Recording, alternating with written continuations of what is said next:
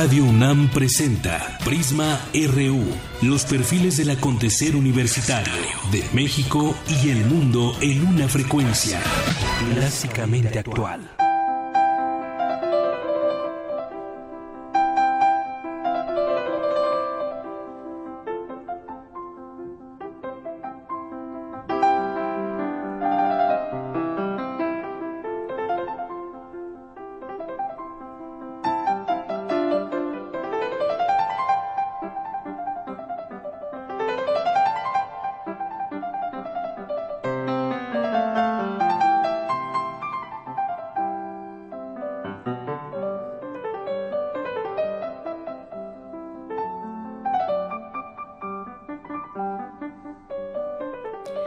Muy buenas tardes. Gracias por sintonizarnos aquí en Prisma RU en el 96.1 de FM. Yo soy Deyanira Morán y le doy la más cordial bienvenida para que se quede con nosotros.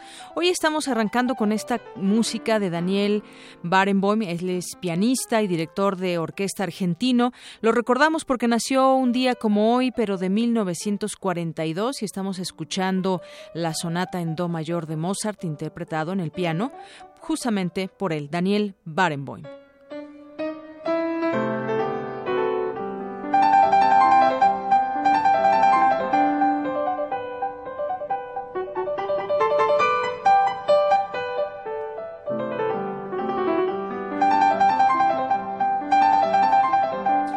Como todos los días, pues le tenemos mucha información aquí en Prisma RU. Estaremos platicando de los temas más relevantes que han sucedido en nuestra UNAM. Tendremos una plática acerca de la carrera de neurociencias que para el próximo año estará ya lista para que se pueda, pueda ser estudiada por jóvenes que deseen eh, formarse como neurocientíficos. Ya lo estaremos comentando más adelante. También estaremos platicando de, eh, de la conferencia binacional que de esta Red Nacional de Instituciones de Educación Superior de Trabajo Social que eh, termina el día de hoy, se llevó a cabo el día de ayer, hoy continúa, estaremos platicando con la directora de la Escuela Nacional de Trabajo Social más adelante. Y por supuesto también tenemos los temas nacionales en ellos, pues a la expectativa están allá en Veracruz, luego de que llegó esta carta supuestamente firmada por el gobernador con licencia Javier Duarte, que pues tendría que presentarse en todo caso porque hay dudas de la eh, de, su firma, si es o no su firma, de la fidelidad de la firma.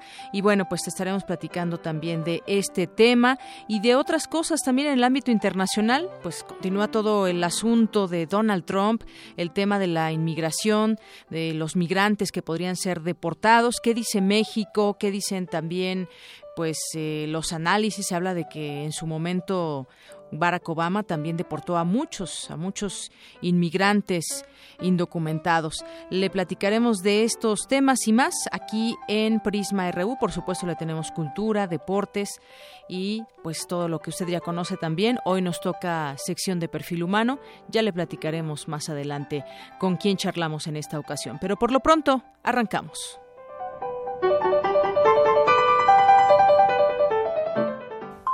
Portada RU.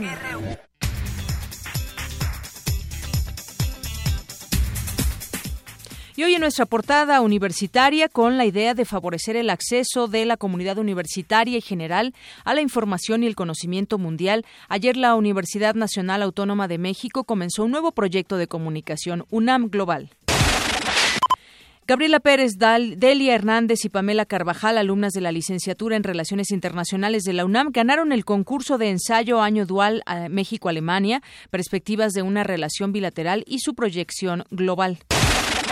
Superluna es el calificativo que se da a sucesos relacionados con ciertas posiciones de la órbita lunar, es decir, cuando la luna llena y el punto más cercano de la Tierra coinciden, explicó Daniel Flores Gutiérrez del Instituto de Astronomía de la UNAM. Eh, sabemos que la Luna describe una, trayectoria elíptica en torno a la Tierra y en ocasiones la Luna está cerca de la Tierra, que se llama el perigeo, y en ocasiones está alejada de la Tierra, que sería el apogeo. Entonces, cuando la Luna llena y el perigeo coinciden, entonces tenemos que la Luna está más cerca de la Tierra y por lo tanto, como es en luna llena, se apreciaría un mayor grado de intensidad de la luz. Y entonces eh, ese es el que se llama la superluna y particularmente coincidente con el perigeo. Esta mañana, esta mañana en la Facultad de Ciencias Políticas y Sociales de la UNAM se entregaron los premios de la Asociación Mexicana de Derecho a la Información.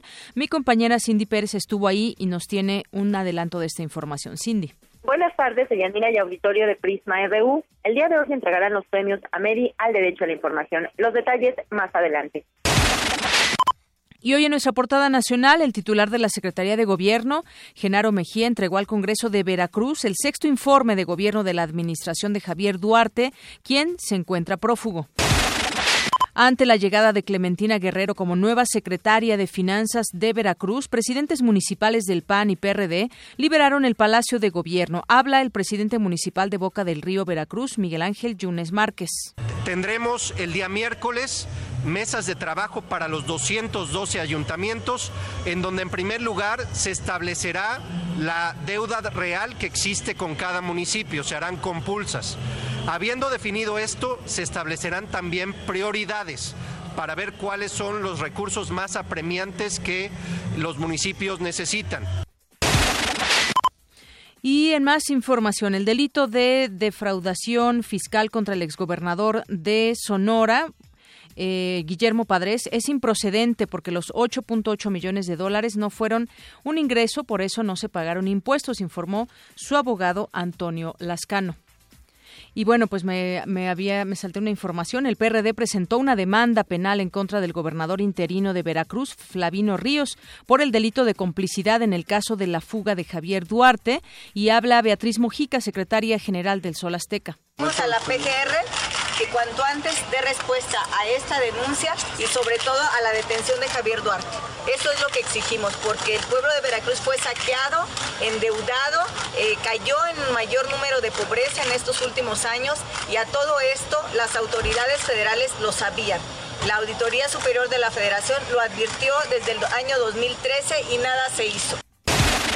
Pues así los temas con los exgobernadores. Bueno, todavía gobernador con licencia Javier Duarte, pero le hablábamos también del exgobernador de Sonora y también hay que comentar más adelante acerca de César Duarte de Chihuahua. Pero por lo pronto también la exalcaldesa de Monterrey, Margarita Arellanes, obtuvo un amparo definitivo contra la vinculación a proceso por el delito de ejercicio indebido de funciones públicas.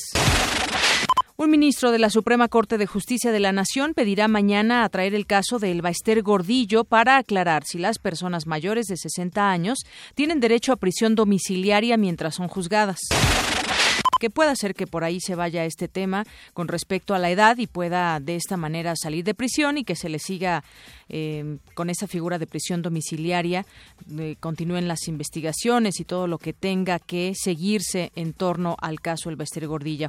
Eh, Gordillo. Y en otra información, la bancada del PRI en el Senado propondrá este martes una reforma al Código Penal Federal para castigar hasta con seis años de cárcel a quien realice llamadas de broma al número nacional de emergencias 911.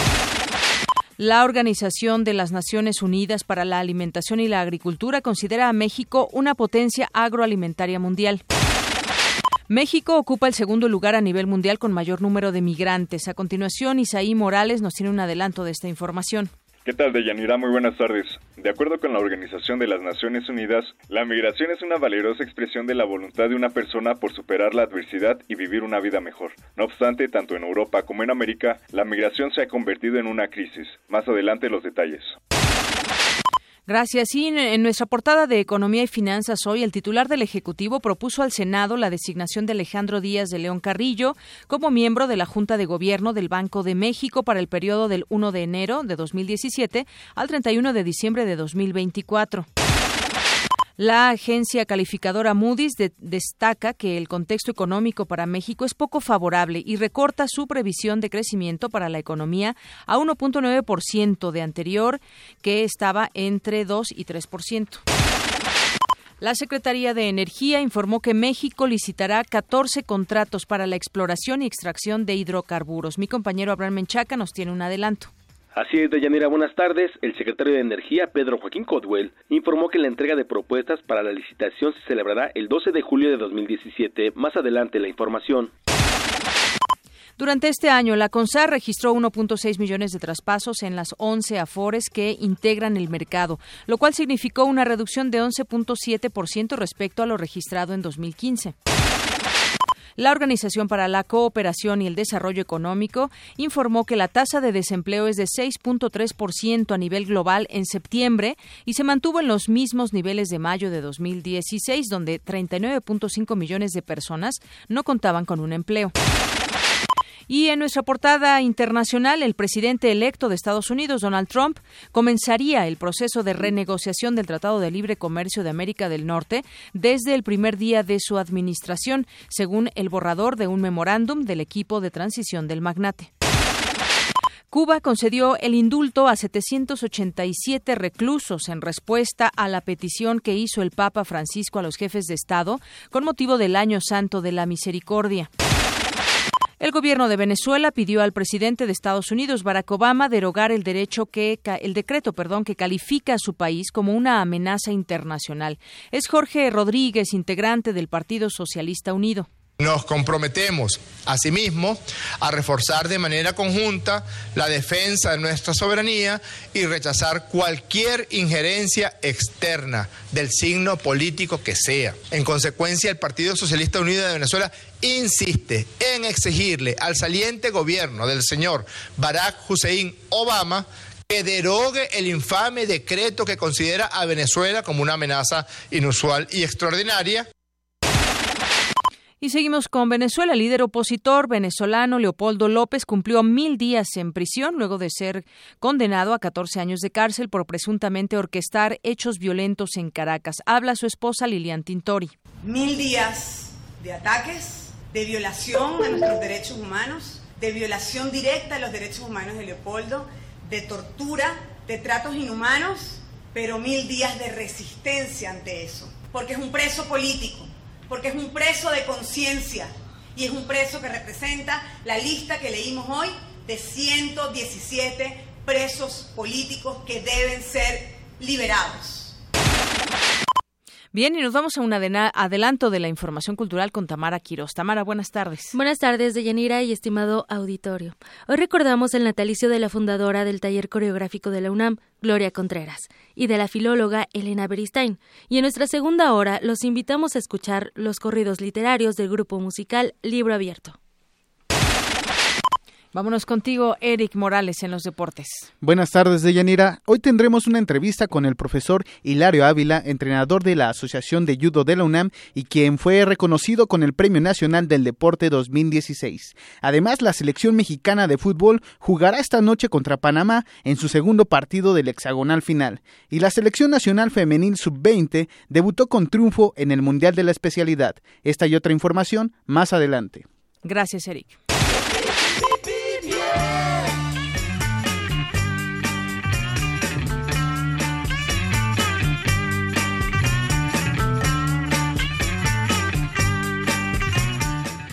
Bien, y nos enlazamos con Ofe Castro desde la FES Acatlán, que nos tiene información. Buenas tardes, Ofe. Adelante. Hola, Deyanira. Buenas tardes. Te saludo desde la Facultad de Estudios Superiores Acatlán y les informo a los radioescuchas de Prisma RU de Radio UNAM sobre la circulación de las vías para llegar a nuestra casa de estudios. Periférico Norte está con tránsito despejado hasta el entronque a Lomas Verdes. Pasando el punto encontrará nuevamente una buena circulación. Lo mismo en la avenida Adolfo López Mateos, que también cuenta con un tránsito fluido. Lo contrario lo vemos en la avenida Gustavo Paz. Ahí el avance es lento debido a las paradas continuas del transporte público. Santa Cruz con libre tránsito, mientras que Avenida Alcanfores presenta asentamiento de vehículos. Tomen sus, sus precauciones. Aprovechamos el espacio que nos brindan para invitar a tu auditorio de Yanira a las actividades académicas, culturales y deportivas. Por ejemplo, el día de mañana tenemos el ciclo de conferencias UNESCO, Arte y Diseño, los carteles artísticos conmemorativos que coordina la doctora María Santa Yolanda Martínez es en el auditorio 1 a las 10 de la mañana. Y también, ya tradicional en nuestra facultad, el ciclo Miércoles Literario organizado por el profesor Oscar de la Borbolla. Mañana a las 10 de la mañana en el auditorio del programa de investigación tiene como invitado a José Tomás Díaz. Los invitamos a que revisen nuestras redes sociales y la página www.acatlán.unam.mx para estar eh, al tanto de nuestra programación. Muy bien, pues muchísimas gracias, Ofelia Castro, quien es jefa de prensa de la FES Acatlán. Gracias y un saludo a toda la comunidad allá en la FES Acatlán. Gracias, hasta la próxima. Hasta la próxima.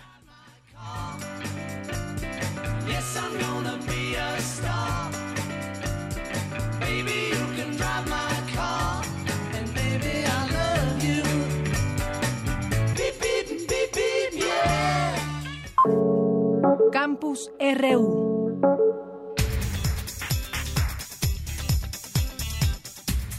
Bien, y arrancamos con lo que sucede en nuestros distintos campus universitarios, que por cierto ayer, no sé si tuvieron oportunidad y si no se los comento, ayer en la Gaceta UNAM se eh, publicó el, nueva, el nuevo sitio, la nueva plataforma digital que se llama UNAM Global, esta plataforma que trabajará muy de cerca con la estructura de redes sociales de, la propia UNAM y además retoma el valor histórico y profesionalismo probado en, en, estos sitios, en Gaceta UNAM. Este proyecto va a operar dentro de la estructura de la Dirección General de Comunicación Social y pues la idea es tener pues acceso de la de la comunidad universitaria y en general a la información y el conocimiento mundial. Y bueno pues ayer se puso en marcha este este nuevo proyecto de UNAM Global que pueden consultar en www.unamglobal.unam.mx para que lo conozcan, para que también participen con toda esta estructura y todas estas redes sociales que siempre es bueno hacer desde la UNAM. Así que chequen este nuevo sitio, UNAM Global, que eh, pues da a conocer la propia UNAM esta plataforma que seguramente resulta muy interesante. Si no la conocen ya la pueden checar en línea. Y bueno, pues la Feria del Libro Humanístico continuará hasta el próximo 25 de noviembre en el Instituto de Investigaciones Filológicas de la UNAM. Mi compañera Dulce García nos tiene esta información. Adelante, Dulce. ¿Qué tal, Deyanira? Muy buenas tardes a ti y al auditorio de Prisma RU con la intención de hacer llegar a todos los estudiantes de la UNAM las ediciones que publica el Instituto de Investigaciones Filológicas, que van desde obras de autores grecolatinos hasta ensayos de corte filosófico y social, se lleva a cabo la Feria del Libro Humanístico en los jardines de esa entidad académica. Connie Villarreal, del Departamento de Publicaciones y de Distribución y Fomento Editorial, señaló en entrevista para Radio UNAM que las publicaciones se ofrecen a un bajo costo. Están participando alrededor de 16 entidades con nosotros. Es la primera vez que se invita a tantos participantes. Anteriormente solo se habían invitado alrededor de tres o cuatro eh, entidades. Viene bastante gente, sobre todo al inicio de la feria y al término la venta eh, es muy buena y si el cometido se, se logra de hacer llegar las publicaciones a un bajo costo. De esta manera, el Instituto de Investigaciones Filológicas pone al alcance de un mayor número de personas las publicaciones que se producen en el Centro de Estudios Clásicos, en el Centro de Estudios Mayas, el Departamento de Lingüística Hispánica, de Poética, de Lenguas Indígenas, así como los de Edición Crítica y de Hermenéutica. La idea de esta feria eh, es este, hacer trascender principalmente las ediciones de este instituto.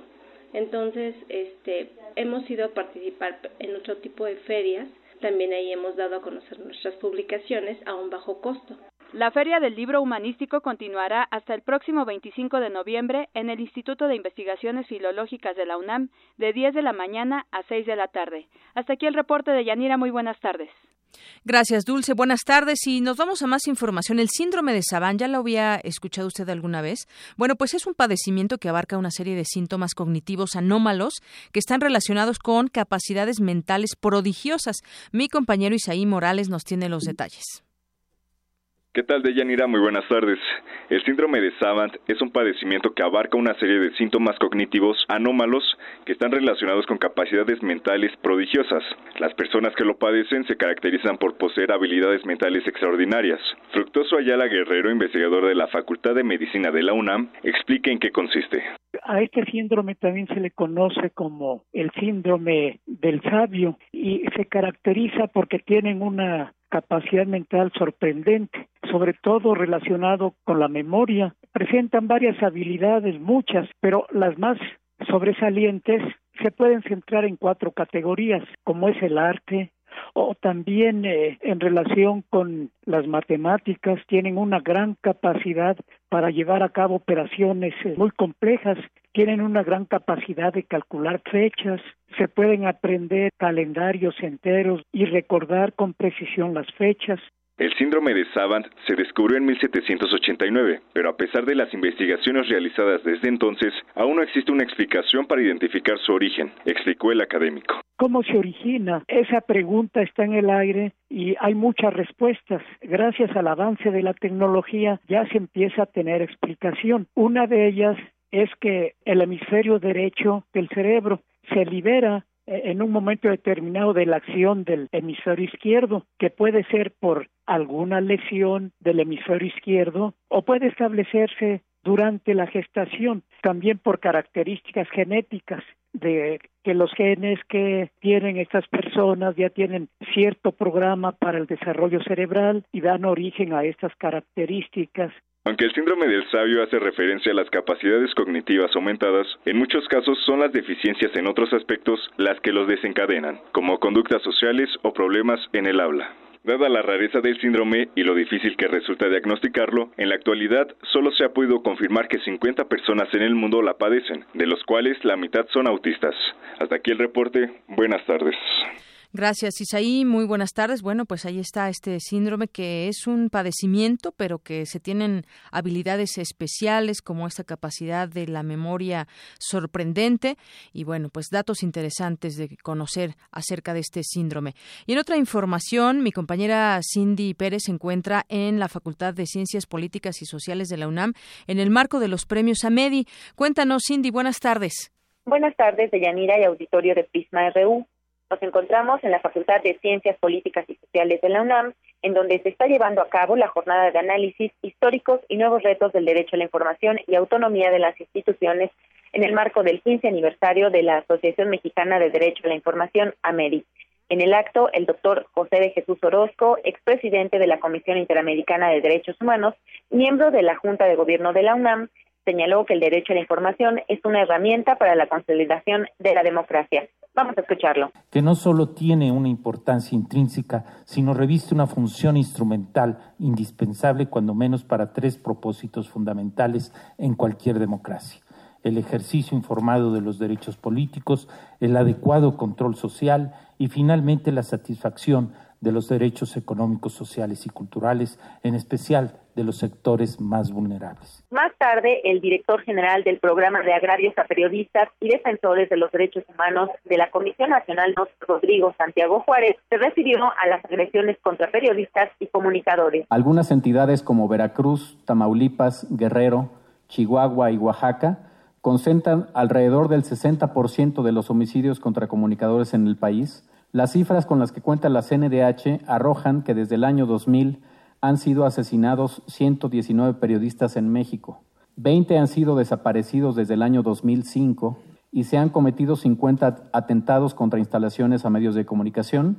Por lo que respecta al estado de las investigaciones de los casos de agresiones a periodistas, señalamos que de la revisión de 176 averiguaciones previas relacionadas con homicidios y desapariciones de periodistas, así como de atentados a medios de comunicación, Solo en 10% de los casos existe sentencia condenatoria. Por su parte, el presidente del Consejo Consultivo de la MEDI e investigador del Instituto de Investigaciones Sociales de la UNAM, Raúl Trejo del Arbre, indicó que los agravios no se terminan solo con declaraciones. Tenemos que cuidarnos mucho de incurrir en un discurso tan maniqueo en donde por reconocer problemas reales y agravios reales a la sociedad mexicana a través de las agresiones a numerosos periodistas, pudiéramos considerar que no tenemos libertad de expresión en México. No es verdad. Esa libertad la ejercemos constantemente a través de muchos recursos, no solo los medios convencionales, sino ahora también en las redes sociodigitales. Necesitamos cada vez más medidas concretas de política pública capaces de atemperar y resolver y castigar la persecución a los periodistas. Deyanira, te comento que en unos momentos más se entregarán los premios a MEDI al derecho a la información. Entre los galardonados estará Carmen Aristegui y Genaro Villamil. Es el deporte que te tengo. Muy buenas tardes. Gracias, Cindy. Muy buenas tardes. Por cierto, más adelante pues comentaremos también, además de estos premios que se están por otorgar, más adelante comentaremos el premio que le dieron también a Carmen Aristegui eh, por su periodismo al portal que lleva al que encabeza, que es Aristegui Noticias.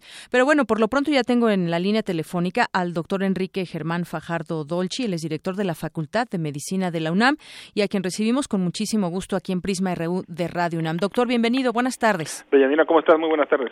Bueno, pues quisiéramos platicar con usted, doctor, acerca de esta nueva licenciatura que ya se había anunciado en neurociencias, porque la UNAM ya ah, hizo este anuncio que el próximo año abrirá esta nueva carrera en su plan de estudios y se trata de esta licenciatura en neurociencias, que es la carrera número 118. Platíquenos un poco cómo es que cómo es que se decidió que existiera esta carrera dentro de la Facultad de Medicina. Así es, Deyanira. Mira, buenas tardes. Con mucho gusto lo que tú me, mencionas es importantísimo para la Facultad de Medicina. El, se aprobó en la pasada sesión del Consejo Universitario la creación de esta licenciatura en, neurociencias, la cual tiene una historia eh, importante de varios años que pasa, digamos, por todos los pasos que debe seguir dentro de la propia Universidad Nacional.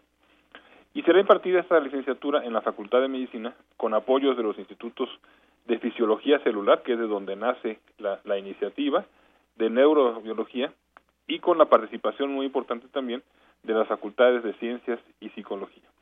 Las neurociencias es de las áreas, el conocimiento del sistema nervioso, el conocimiento del, cerebro, de todo el sistema, digamos, en su conjunto, eh, de su funcionamiento, es un tema de una gran importancia para, para el ser humano y es de los temas donde más se ha investigado y se investiga actualmente en el mundo y realmente pone pone a la Universidad Nacional una vez más a la vanguardia en, en el estudio de esta de esta área del conocimiento. Así es, esta será además la licenciatura, la primera licenciatura de su tipo en México y en América Latina, ya que no se tenía aquí, digamos, en toda esta área y eh, solo se impartirá en, en impartía, en universidades con sistemas educativos anglosajones. Esto es, digamos, una, pues, una demanda de la sociedad mexicana también. ¿Cómo lo ve usted, doctor? Eh, de luego que sí. Eh, fíjate que desde hace varios años, aquí al interior de la propia Facultad de Medicina, existen grupos eh, de profesores y de alumnos que ya estudian por interés propio, digamos, lo que es las neurociencias. Esto al interior del Departamento de, Fisiología de la propia facultad, con el Instituto de Fisiología Celular, se juntan de hace varios años, hacen un, un evento anual para estar, digamos, al corriente de los conocimientos, a la vanguardia, lo que está sucediendo en el mundo en la investigación de neurociencias. Entonces, un, es, es algo que se viene compaginando desde hace varios años y que tenemos el gusto de que ahora ya esté al alcance eh, para la siguiente generación, para el siguiente año escolar, a partir de, de julio del año que entra, para todos los universitarios que, así lo decidan. Así es, y como usted bien dice, tendrá pues el apoyo de la Facultad de Ciencias y Psicología y también de eh, los institutos de Fisiología Celular y Neurobiología. Y es bueno, pues esta meta de la nueva licenciatura eh, formará nuevos neurocientíficos competentes para pues el tema de la investigación, también programas, dispositivos de alta tecnología y además, obviamente, de dar conocimiento y de conocer más acerca de la atender la neuropatología y la neuropsicología. Desde luego, esto es sumamente amplio. Esto que estamos hablando es, digamos, el estudio de neurociencias puede ir desde aspectos eh, moleculares muy muy precisos, digamos, ¿no? Hasta eh, aspectos eh, tan generales y tan importantes para la conducta humana como es justamente la salud mental, como son aspectos de depresión, aspectos de ansiedad, de demencias, incluyendo eh, el Alzheimer, problemas de aprendizaje, eh, de inteligencia, cómo procesar los eventos, la memoria, en fin, es algo, es algo realmente sumamente amplio y, sumamente diverso y desde luego, como tú bien mencionas, Yanira, eh, multidisciplinario. Así es. Y bueno, sabemos que la, la, carrera de medicina es de por sí una carrera muy, eh, muy demandada y ahora se tendrá esa posibilidad también de, bueno, ya debe haber, supongo yo, un tronco común, muchas carreras que se deben cursar que, que eh, para cualquier eh, especialidad en lo futuro y que esta pues bueno será será una nueva vía también que tendrán los estudiantes las nuevas generaciones esta posibilidad de hacer pues de hacer historia con esta nueva carrera para la UNAM Así es, los alumnos podrán ingresar como, como siempre a través del, examen de ingreso a la Universidad Nacional a través del pase eh, reglamentado. Y una y van a ingresar a tres de las eh, facultades que ya mencionamos, desde luego a la Facultad de Medicina, a la Facultad de Ciencias y a la Facultad de Psicología. Y neurociencias es una carrera de entrada indirecta. Esto significa que van a entrar una vez que ingresaron a las carreras que ya mencionamos, a las facultades que ya mencionamos, habrá un proceso de ingreso independiente para seleccionar a los alumnos que van a dirigirse hacia las neurociencias. Así es. Bueno, pues ahí está, muy interesante todo esto que usted nos comenta y ya estaremos platicando cuando terminen estos nuevos, eh, pues nuevos estudiantes que se formarán en neurociencias y durante ese trayecto, pues todo lo que lo que se esté aportando, pues para ellos, lo que se estén en el conocimiento, aprendiendo y sobre todo también, pues que se logren estas metas para esta nueva carrera en la UNAM. Doctor, muchas gracias. Al contado, Dianina, buena tarde, que esté muy bien. Hasta luego, buenas tardes. Hasta luego. Doctor Enrique Germán Fajardo Dolci, director de la Facultad de Medicina de la UNAM. Es la una con, con 33 minutos. Y bueno, pues les decía de estos premios, de estos premios que de la MEDI, que ya nos platicaba mi compañera Cindy Pérez, que está en esa cobertura, y además también, pues, eh, de la importancia que hay en el tema de la libertad de expresión. Ahí escuchábamos a alguno de los, de los expertos que hablaba, sí, hay libertad de expresión, pero también no hay que perder de vista, hay agresión a periodistas y muchas veces también, pues, esto genera problemas en, en la información y en lo cotidiano del quehacer periodístico. Como le comentaba, el sitio Aristegui Noticias fue galardonado con el importante premio Knight de Periodismo Internacional del Centro Internacional para Periodistas por exponer crímenes financieros y malas conductas a los, más altos niveles, señala la organización en su sitio de Internet. La periodista Carmen Aristegui acudió a la, a la ciudad de Washington para recibir este premio y en ese marco destacamos estas palabras. México no llegará nunca a ser una verdadera democracia si se siembran cadáveres por miles y no pasa nada. Si censuran o matan a periodistas y no pasa nada. Si se roban millones del erario y no pasa nada para salir de esta crisis profunda en materia de derechos humanos y de jurisdicción política, se necesita hablar en voz alta, informar con amplitud, oxigenar el debate público y sacudir a la sociedad mexicana. Se necesita periodismo libre e independiente bueno, pues esas fueron parte de las palabras que dio eh, después de la entrega de este de este premio. Y justamente hablando de todos esos dineros que no se encuentran y de esos dineros que el mal uso que se hace desde la autoridad muchas veces, el destino de los recursos públicos, pues la el titular de la Auditoría Superior de la Federación, Juan Manuel Portal, sostuvo que hay denuncias de hechos en la Procuraduría General de la República contra al menos 15 gobiernos estatales en los cuales se ha encontrado uso indebido de recursos, aunque precisó que algunos gobernadores tienen responsabilidades claras. Chihuahua, Quintana Roo, Puebla, Durango, prácticamente todos los estados están en ese caso, aunque no necesariamente contra el gobernador, en todos los casos, en contra eh, del uso indebido de recursos federales en los estados y se presentan las denuncias. Algunos gobernadores tienen responsabilidades claras por omisión o acción, pero las denuncias no van contra una persona, van contra los hechos, es lo que explica el auditor.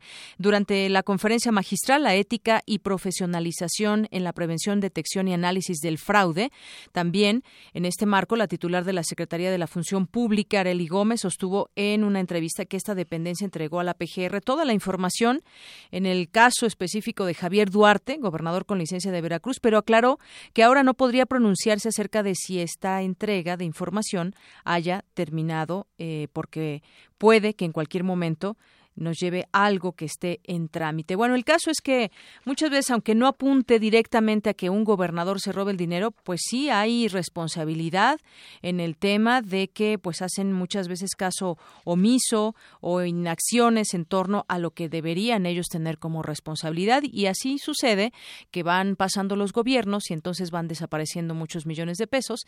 Y cuando cambian a veces que es un gobernador del mismo partido, pues no pasa a mayores, se soluciona se entienden entre ellos, aunque existan o puedan existir responsabilidades. Y en otros casos no, como el caso que ya hemos visto de Javier Duarte, terrible, en Quintana Roo, en Chihuahua, y en otros, otros casos como los que hemos conocido, el caso de Sonora también, ¿no? Con el exgobernador. Ahora que, pues bueno, esos 8.8 millones de dólares que ingresan a sus cuentas, pues no se sabe exactamente bien a bien de dónde llegan y los impuestos y, y todo, todo este tema de, del seguimiento del dinero. Vámonos ahora a escuchar el siguiente Vox Populi. Prisma RU salió a las calles y le preguntó ahora si este tema de de Javier Duarte pues abonará de alguna manera en pues para con los siguientes gobernadores y además pues ahora que se da a conocer que manda una eh, pues un, un, informe también sobre pues querer regresar como tal como gobernador en funciones si esto de alguna manera manera va a ayudar en este tema o qué va a suceder porque Veracruz todavía pende de un hilo en muchos en muchos sentidos. Hay han habido algunos acuerdos recientes ya con los presidentes municipales que son bastantes. Ha habido algunos pequeños acuerdos, pero todavía no hay nada en concreto de lo que va a suceder ya con el próximo gobierno en puerta. Escuchemos.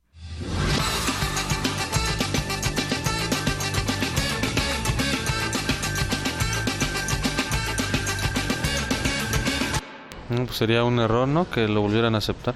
No sé si ya lo hayan encontrado porque lo andaban buscando, pero pues sí, la verdad sí sería un error que lo volvieran a, a reelegir para alguna en algún espacio, ¿no? En el gobierno. Digo, en ese aspecto, pues creo que ya deberían de poner un poquito más de cartas en el asunto en el gobierno para evitar todo ese tipo de, de cuestiones, ¿no? Con ese tipo de personas. Que regrese lo que se llevó, eso sería prudente, pero obviamente me, parece que también en la carta es un fraude porque yo pienso que él, él le dieron él le dieron el chance de que se fuera porque hasta en la televisión dijo que no se había tocado un peso y desde ahí se vio las intenciones ya con hay antecedentes de otros gobernadores como Villanueva que ahí también le hicieron lo mismo fueron a palacio a su palacio de gobierno allá en, en, Cancún y él ante el zar de las drogas este estuvieron encerrados ocho horas y al final todos sabíamos que se iba se iba a fugar el señor. Le dieron la viada y se fue. Lo mismo pasó aquí. O sea ya sabían que se iba a ir y se fue. O sea en este sexenio el señor no le va a pasar nada pues no, yo la verdad pienso que si regresa deberían de quemarlo vivo. es lo que tendrían que hacer, no aceptarlo para nada y pues sobre todo cobrar lo que se robó, ¿no? Pues sí, ya quedó como visto a la luz pública que no lleva una buena organización y que es el clásico mientras yo a mí me vaya bien y que se, o sea, que el pueblo se muera de hambre no creo que vuelva a ser un mejor papel. No, no creo que sea correcto que el señor Duarte regrese a la gobernatura del estado de Veracruz, puesto que dejó desfalcadas las finanzas de, del estado, un estado tan emblemática para nuestra cultura, en nuestro país y especialmente pues el pueblo veracruzano, no tantos eventos trágicos por los que ha pasado, las desapariciones forzadas, la lucha contra el crimen organizado, los huracanes y también algunas zonas donde la pobreza extrema sigue causando grandes estragos. No tiene vergüenza. Pues ojalá sí regrese para que ya lo detengan. No, pues digo, eso sería lo lógico. Pero este hombre está mal de la cabeza, no tiene vergüenza.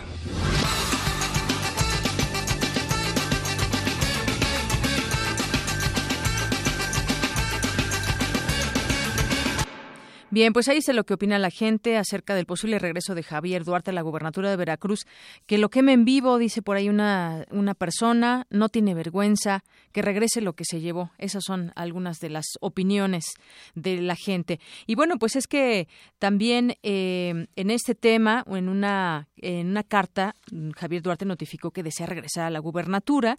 Recibió ayer el Congreso de Veracruz este escrito con la firma del gobernador prófugo, en la que notifica al Congreso Estatal tal que desea regresar al cargo.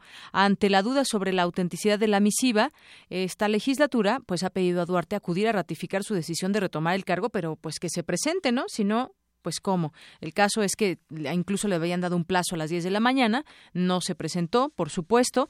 Este escrito fue recibido ayer a las 9.40 horas y bueno, pues ahí aclaró que, que no es ajeno a los señalamientos vertidos en su contra, los cuales desmentirá uno a uno en su momento y ante las autoridades correspondientes, es lo que dijo en este escrito supuestamente el gobernador con licencia.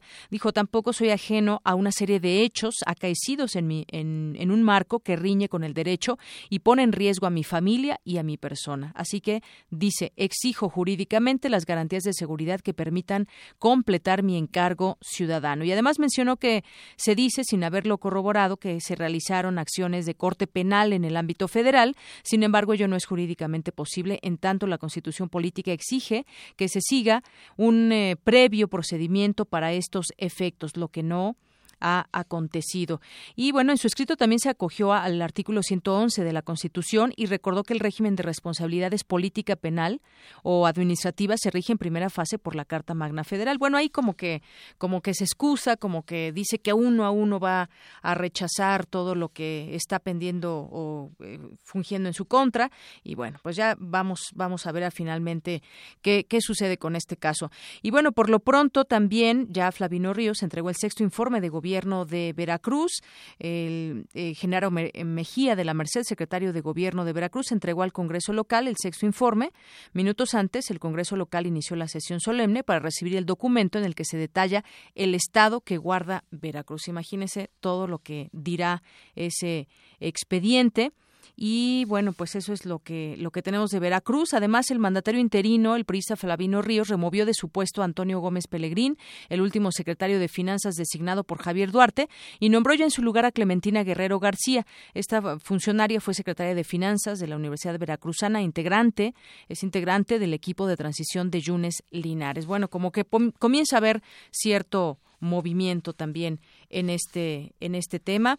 Y bueno también a quien y rápidamente con eso termino para terminar la fase de los o, el tema de los gobernadores pues la deuda millonaria con proveedores heredada por el gobierno del PRISA César Duarte mantiene la Fiscalía General del Estado allá en Chihuahua en una crisis a la par del incremento de la violencia. Solo en los primeros 24 días de la actual administración encabezada por el panista Javier Corral se registraron 120 ejecuciones. Ayer al presentar un informe sobre las condiciones en que se encuentra la dependencia, más de un mes de iniciado el actual gobierno, el fiscal informó que se adeudan casi 400 millones de pesos a proveedores y también hay un caso pues muy fuerte en el tema del subejercicio entre coparticipación del Estado y el Fondo de Aportaciones para la Seguridad Pública por casi 400 millones de pesos. Pues ahí están intentando al parecer poner orden en Chihuahua en las finanzas y va saliendo todo esto también en contra de César Duarte que pues a quien se debe seguir investigando. Una con 45. Queremos conocer tu opinión. Síguenos en Twitter como arroba PrismaRU.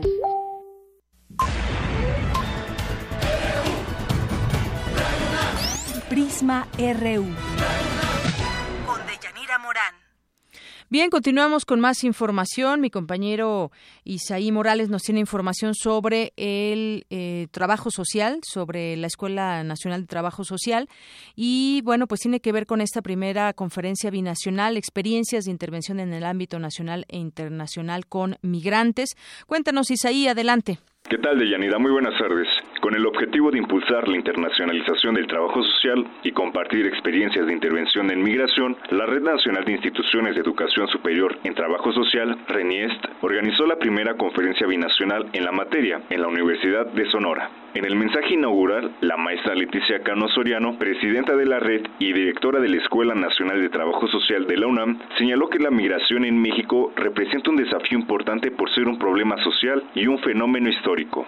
México está entre los países con el mayor número de migrantes, ocupando el segundo lugar a nivel mundial con alrededor de 12.13 millones de personas para el año 2015, superado únicamente por la India cuya cifra es de 15.6 millones de personas. Del total de mexicanas y mexicanos migrantes, 5.8 son mujeres y 6.8 millones son hombres. Este escenario se ha vuelto aún más complejo si atendemos los nuevos rostros o factores de la migración en nuestra región, principalmente por violencias, por feminicidios, el incremento de flujo migratorio desde zonas graves y estructurales, problemas económicos y sociales como las desigualdades o las pobrezas. La académica confió en que en la conferencia binacional se conforme un equipo que diseñe un modelo de intervención con enfoque de derechos humanos y perspectiva de género y que con ello contribuya de alguna manera a modificar la política pública de este país y contribuya a mejorar las condiciones de vida de esta población migrante, que de acuerdo con los datos, en promedio cruzan la frontera sur de nuestro país 400 mil personas cada año. Esta conferencia nos permitirá indudablemente intercambiar experiencias de éxito pero también hacer un alto en el camino para comprender de mejor manera la complejidad que es el hablar de migrantes, de mujeres, de niñas, niños y adolescentes y de personas que al no tener oportunidad en su país tienen lamentablemente que desplazarse a otros a otras entidades. Durante la conferencia, Silvia Galeana de la O, académica de la Escuela Nacional de Trabajo Social de la UNAM, remarcó la importancia de esta disciplina en el contexto actual. Hoy en día, las sociedades contemporáneas experimentan expresiones de caos, desorden y desequilibrio en las diversas dimensiones de la vida social. La complejidad de la sociedad expresa con mayor agudeza las profundas desigualdades sociales, la marcada asimetría en la distribución de los recursos entre naciones y diversos sectores sociales que conforman la humanidad. Para tener una comprensión analítica y objetiva del campo problemático de lo social y poder plantear estrategias y acciones acordes con la dinámica y exigencia actual, es sustancial ubicar a la intervención social tanto en un contexto que define la estructura y organización de las sociedades contemporáneas, como en el marco de modos de vida de los sujetos sociales integrado por experiencias, relaciones, prácticas, mundo cultural y simbólico propios de su vida cotidiana. El conocimiento de estas dos dimensiones es determinante para poder definir intervenciones trascendentes y eficaces. La Red Nacional de Instituciones de Educación Superior en Trabajo Social fue constituida el 15 de marzo de 2014 y aglutina a 26 escuelas de esta disciplina ubicadas en 21 estados del país. La primera conferencia binacional cuenta con la participación del Programa para el Apoyo de los Mexicanos en el Extranjero de la UNAM, la USA North American Hispanic Education Foundation, la YWCA South Arizona y la Comisión Nacional de Derechos Humanos. De Yanira hasta aquí mi reporte. Buenas tardes. Gracias, Isaí. Muy buenas tardes. Bueno, pues ahí está esta cifra de que México está entre los países con el mayor número de migrantes, ocupando el segundo lugar a nivel mundial. Y bueno, para seguir platicando de, de este tema y de este, eh, pues de esta conferencia binacional, tengo ya en la línea telefónica, le saludo con mucho gusto, como siempre, a la maestra Leticia Cano Soriano, ella es directora de la Escuela Nacional de Trabajo Social. Maestra, bienvenida, buenas tardes. Muchas gracias, Deyanira, muy buena tarde. Bueno, pues platíquenos un poco acerca de esta conferencia binacional de intervención en el ámbito nacional e internacional con migrantes. Este tema que pues toma mucho más fuerza ahora también en un contexto no solamente nacional, sino internacional, el tema de los migrantes. Sí, gracias, Deyanira. Bueno, esta primera conferencia binacional ha sido convocada por la Red Nacional de Instituciones de Educación Superior en Trabajo Social y por la Universidad de Sonora eh, particularmente la jefatura del Departamento de, Trabajo Social, que, bueno, pues generosamente nos han brindado la anfitrionía. Además, claro, de otras organizaciones e integrantes de la misma red de organizaciones sociales y como ya se anunciaba la Comisión Nacional de los Derechos Humanos. Así que es una conferencia binacional en la que se han vertido experiencias de intervención en el ámbito nacional e internacional con migrantes. Y este es un tema que, como sabemos, pues eh, no solamente eh, se ubica, ¿verdad?, como un fenómeno importante, un problema social en la frontera norte. en días pasados eh, comentábamos que el señor presidente de este país, Enrique Peña Nieto, en la 71, 71 reunión de la Asamblea General de las Naciones Unidas, eh, justo eh, suscribió esta declaración de Nueva York y daba un dato respecto de las personas que cruzan también por la frontera sur del país, en promedio 400 mil al año. Entonces estamos hablando de un problema que cobra indudablemente pues una relevancia social, una importancia y sobre todo requiere de la participación de la academia, de la investigación, pero también de sumar esfuerzos con organizaciones sociales. Así es, y bueno, es que también eh, hay que señalarlo, pues es un evento también para impulsar la internacionalización de la disciplina del propio trabajo social respecto a problemas sociales del país y uno de estos, de los tantos problemas de los que se puede hablar, pero ahora centrándose en este tema de la, de la migración, programas que son resultado de, del compromiso propio de la, de, de la UNAM, de esta Escuela Nacional y que también pues en relación con toda esta red que nos decía que aglutina a 26 escuelas de trabajo social. Sí, así es, Deyanira. Esta es una labor muy importante que a nivel eh, internacional, ya la red nacional eh, que, que me honro en presidir, está implementando. Indudablemente la presencia de colegas del sur de California, de Texas, San Antonio, Texas, de Arizona, de Michigan, pues eh, nos ha congratulado tremendamente porque Inclusive ya hemos tomado algunos acuerdos de colaboración para la segunda binacional. Hemos tomado ya algunos acuerdos. De hecho, en una hora estaremos clausurando esta segunda conferencia aquí en el Centro de las Artes de la Universidad de Sonora. Y bueno, pues tenemos tres, tres acuerdos de colaboración centrales y ustedes, nuestro querido Radio UNAM, tendrá la primicia. Muy bien, pues excelente. Y eh, hay objetivos, un objetivo general, hay objetivos específicos, también a quién va dirigido todo este ese tema y que, entre otras cosas, bueno, pues lo que se comparten son eh, resultados, metodologías, eh, modelos, todo esto para que pues podamos tener una información también muy fehaciente.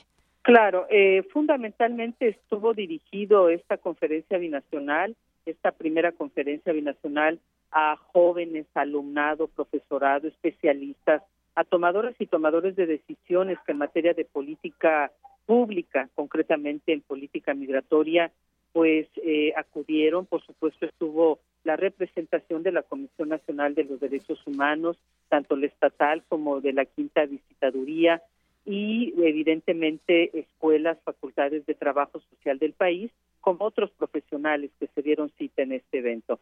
Es un evento que convocó a poco más de 500 asistentes y que, eh, bueno, pues eh, yo te comentaba que hemos tomado ya tres acuerdos centrales eh, que me gustaría al final de la entrevista poderlos mencionar. Sí, si quiere, pues nos puede decir estos, estos claro tres que puntos. Sí. Bueno, en principio hemos acordado la coedición de un primer libro resultado de esta primera conferencia binacional entre el Colegio de Sonora, la Universidad de Sonora, la, concretamente la dirección, la División de Ciencias Sociales y la Jefatura de Trabajo Social y por supuesto la Escuela Nacional de Trabajo Social de nuestra Universidad Nacional.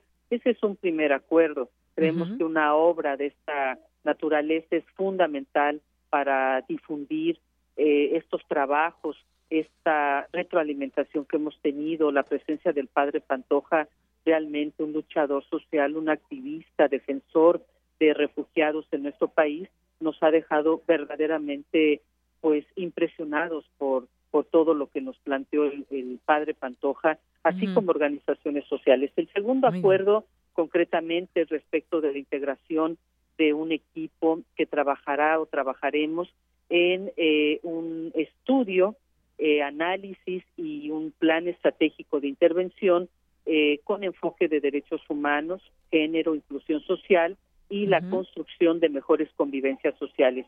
Y finalmente, de Yanira, pues muy contentas y contentos porque tenemos ya sede para la segunda binacional y la siguiente sede eh, será en la Universidad de Texas de San Antonio para noviembre del próximo año. Así que ahí están los trabajos y los resultados. Exactamente. Pues muchas gracias por comentarnos también ya estos acuerdos que sin duda son importantes de lo que se ha estado trabajando en esta conferencia. Pues maestra Leticia Cano, muchísimas gracias por estar con nosotros. Gracias por el espacio de Yanira. Un saludo. Hasta luego. Buenas tardes. maestra Leticia Cano, directora de la Escuela Nacional de Trabajo Social. Y bueno, pues tenemos regalos, tenemos libros. Le vamos a regalar este libro de, si alguien lo quiere, por favor llámenos al 5536 4339, Envejecimiento en América Latina y el Caribe de Verónica Montes de Oca, que es la coordinadora. Y bueno, hemos platicado también mucho del tema de las familias y pues eh, todos los tipos de familias que hay en México. Eh, este libro que tengo en mis manos se llama Las familias en México, estructuras de organización, procesos de cambio 2000-2010 y consecuencias en el bienestar de niños y adultos, de Fernando Pliego Carrasco.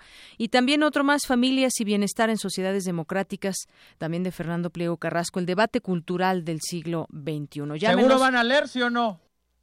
Bueno, pues se dice leer o leer. Ya ve que, pues ahora en las redes sociales, cómo ha estado tremendo. ¿Seguro este van a leer, sí o no? Este tema del, del secretario de Educación Pública, Aurelio Nuño, que pues claramente, pues confundido yo creo, ¿no? Quizás leer, hay mucha diferencia entre leer y leer, que lo corrigió además una pequeña, una pequeña. ¿Seguro van a leer, sí o no? Bueno, pues vamos a lo que sigue. Zarpazo RU.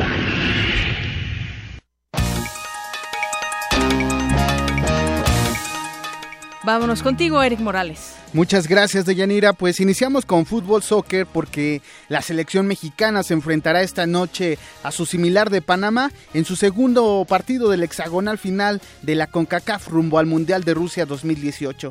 Juan Carlos Osorio, técnico del combinado tricolor, aseguró que México tiene la calidad para buscar la victoria en cualquier escenario de la zona. Obviamente por razones que nadie las puede anticipar, no estarán ni Carlos, ninguno de los dos Carlos, Salcedo y Vela, ni tampoco Andrés. Sería yo injusto eh, calcular o anticiparme cuál va a ser la ausencia más grande, pero eh, por el momento actual de los jugadores consideramos que los tres eran muy importantes, como efectivamente lo fueron en, en el juego contra Estados Unidos. Agregó que las ausencias de Carlos Vela, Carlos Salcedo y Andrés Guardado no son motivo para descartar la victoria. Eso está totalmente superado. El fuego eh, tiene esa gran oportunidad uno de en cada partido demostrar lo que tiene y eso es lo que va a hacer exactamente mañana México, demostrar que tiene talento y el coraje moral para jugar como jugó en Columbus pero que también tiene el, coraje físico para competir en un partido que, que seguramente va a ser muy atlético. Por su parte, Javier Chicharito Hernández indicó que buscarán los tres puntos como en Estados Unidos el mismo objetivo, las mismas energías, las mismas motivaciones y también las mismas ganas ¿no? de, venir aquí a Panamá y obviamente respetando al, al, rival enfrente que ha crecido muchísimo futbolísticamente y que también ellos van a querer ganarnos obviamente, entonces créeme que no, que no ha habido ninguna liberación ni nada, no, obviamente hay más confianza y más motivación gracias a los tres puntos. Panamá recibirá a México este martes a las 19 horas tiempo del centro de, nuestro país en el Estadio Rommel Fernández. Nos vamos más hacia el sur porque la Conmebol también tendrá duelos de eliminatoria. Este martes Bolivia recibirá a Paraguay, Venezuela visitará a Ecuador y Perú recibirá a Brasil. Además hay dos encuentros muy atractivos porque Chile recibirá a Uruguay y Colombia visitará a Argentina que necesita ganar para estar en puestos de clasificación. Y también en otra información, la selección femenil mexicana sub-20 debutó con triunfo en el Campeonato Mundial de la, categoría celebrado en Nueva Guinea. las jugadoras nacionales derrotaron dos goles a cero a Corea del Sur y con ello obtuvieron sus primeros tres puntos del grupo D. El próximo jueves, el tri femenil sub-20 tendrá una prueba de fuego cuando se enfrenten a Alemania en su segundo partido de la fase de grupos. De Yanira es la información, en una hora nos escuchamos. Claro que sí, Eric. Buenas tardes. Y bueno, son las dos en puntito, ya llegamos a nuestra primera hora de Prisma RU. Ya está aquí con nosotros Ruth Salazar, que nos tiene un resumen de la información. Ruth, buenas tardes. Gracias, Deyanira. Buenas tardes. A ti y a nuestro auditorio, este es el resumen. En entrevista para Prisma RU, el doctor Enrique Germán Fajardo, director de la Facultad de Medicina de la UNAM, habló de la licenciatura en neurociencias, la cual tendrá una visión interdisciplinaria. Y será impartida esta licenciatura en la Facultad de Medicina con apoyos de los institutos de fisiología celular, que es de donde nace la, iniciativa, de neurobiología y con la participación muy importante también de las facultades de ciencias y psicología. Y realmente pone a la Universidad Nacional una vez más a la vanguardia en el estudio de esta, de esta área del conocimiento. Quédense con nosotros. En la segunda hora de Prisma RU tendremos el perfil humano del doctor Serafín Joel Mercado, uno de los docentes más destacados de la Facultad de Psicología de la UNAM, con una trayectoria de 45 años. Hasta aquí el resumen de Yanira. Buenas tardes. Gracias, Ruth. Muy buenas tardes. Vamos a hacer un corte en ese momento y regresamos con más información aquí en Prisma RU. Queremos conocer tu opinión. Síguenos en Twitter como arroba PrismaRU. Para nosotros, tu opinión es muy importante. Síguenos en Facebook como Prisma RU. La noche es para la resistencia. Los viernes para celebrar la vida. ¿Cómo empiezas el fin de semana?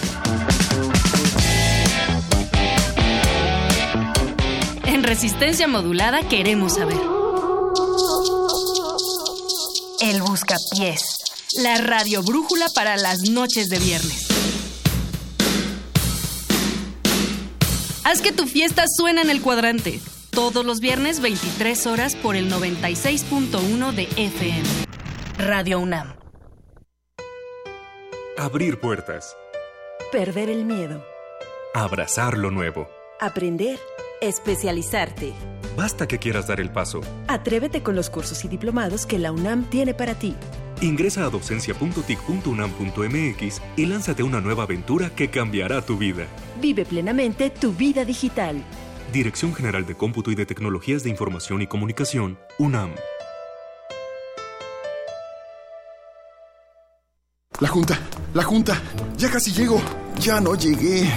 ¡Espere! ¡Por favor! Aquí, aquí está mi boleto. Lo siento, joven, ya no puede pasar. ¡No! Hola, amiguis. Hola, Tere. Ya nos tenemos que ir. Nos vemos. Bueno, tomaré mi café sola. No te quedes fuera. Si tu INE no tiene un 18 en los recuadros de atrás, ya no es vigente y tienes que renovarla. Si no tiene números, checa su vigencia en la parte de enfrente. Ahora que renové mi INE, soy parte de las decisiones del país. Instituto Nacional Electoral, INE. De las vistas de Salvador Toscano a la época de oro. Del celular a la era digital. A la era digital. Filmoteca UNAM, celebrando 120 años de la llegada del cine a México. Sala de exposiciones, acervo y restauración, cine en línea, talleres, hemeroteca. Circuito Mario de la Cueva, frente a la Facultad de Ciencias Políticas y Sociales. Entra a www.filmoteca.unam.mx. Ahí encontrarás la oferta visual que tenemos para ti. Filmoteca UNAM. Puedes contagiarte de influenza y contagiar a los demás en cualquier parte. Por eso, es importante vacunar a niños de 6 meses a 5 años, adultos mayores de 60 años, embarazadas, personal de salud y personas con enfermedades crónicas no controladas. La vacuna es segura y gratuita. Infórmate en www.gov.mx diagonal salud. Secretaría de Salud. Este programa es público, ajeno a cualquier partido político. Queda prohibido el uso para fines distintos a los establecidos en el programa. Una orquesta en la cocina. Cuarteto de cuerdas en el auto. Y un violonchelo solista sentado en el sillón favorito de la sala. Orquesta Filarmónica de la UNAM. Desde la sala Nezahualcóyotl. Escucha los conciertos los domingos al mediodía. Desde la comodidad de tu casa. 96.1 FM. Radio UNAM.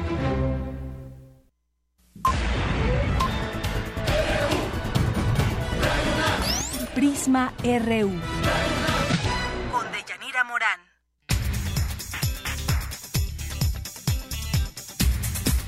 Bien, regresamos aquí a Prisma RU y gracias a quienes se comunican con nosotros a través de las redes sociales por Twitter y Facebook. Saludos a César Soto, José Luis Sánchez, Juan Antonio Vázquez, Francisco Flores, que comenta, como siempre, gran programa. El señor Duarte no tiene vergüenza, es capaz de regresar o irse otra vez impune. Sigan nuestras redes sociales, también tenemos boletos para la UFUNAM, tenemos para la UFUNAM sábado y domingo sábado y domingo. Recuerda que el sábado es a las 8, el domingo al mediodía. ¿Cuántos tenemos de cada uno? Bueno, tenemos boletos. Usted márquenos 5 y 5. 5 para el sábado, 5 para el domingo, 5 pases dobles y nos llama al 55 36 43 39. Y bueno, por redes sociales, mejor, por redes sociales, por Twitter o Facebook en arroba PrismaRU y en Facebook Prisma RU. Así que redes sociales, estos boletos se van de la OFUNAM para que, eh, pues quien quiera, se puede ir a ver esto, este gran espectáculo que siempre es escuchar música con la UFUNAM. Y bueno, también tenemos ya los ganadores de dos libros, me queda uno todavía, estos que se llevaron vía telefónica. Y bueno, el de envejecimiento, eh, la ganadora es Verónica Ortiz Herrera, envejecimiento en América Latina y el Caribe, que puede venir aquí desde ahorita, si quiere ya, a eh, Adolfo Prieto número 133, aquí en la colonia del Valle. Y aquí, bueno, pues le entregamos su libro. Y el de las familias en México, la ganadora es Lidia Gutiérrez López, que también puedes pasar, Lidia, a recoger tu libro desde este momento.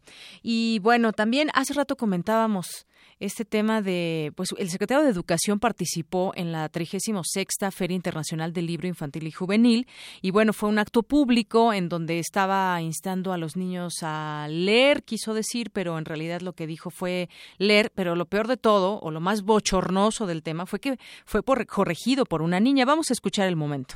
Muy bien, pues ahorita los van a llevar para que vayan y, puedan tener los libros que les gustan para que los empiecen a leer. ¿Seguro van a leer, sí o no? ¿Ustedes van a leer? Muy bien. Adiós. Sí. Leer. Eso, leer. Muy bien.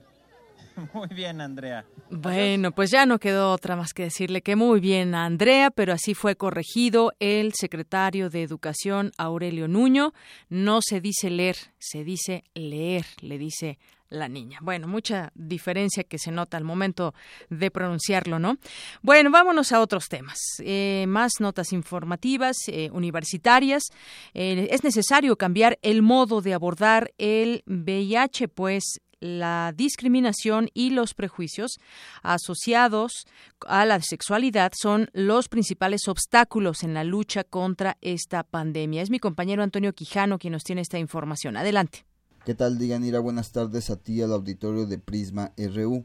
La discriminación es el principal obstáculo para el avance de la lucha contra el SIDA en México, así lo señaló la doctora Patricia Uribe Zúñiga, directora del Centro Nacional de Prevención y el Control del VIH y el SIDA, quien reconoció que los prejuicios asociados a la sexualidad permanecen a pesar de la evidencia científica disponible. Al ofrecer la conferencia Retos para eliminar la epidemia del SIDA en México, en la Facultad de Medicina, la especialista dijo que es necesario cambiar el modo de ver a esta enfermedad. Agregó que si se logra una continuidad en la atención, es posible acabar con el VIH para el 2030. Lo importante es si diagnosticamos a todas las personas que están infectadas en este momento, las tratamos y logramos que esté la supresión viral, el 90-90-90, que al 90% de las ya infectadas las diagnostique, al 90% las trate y al 90% las lleve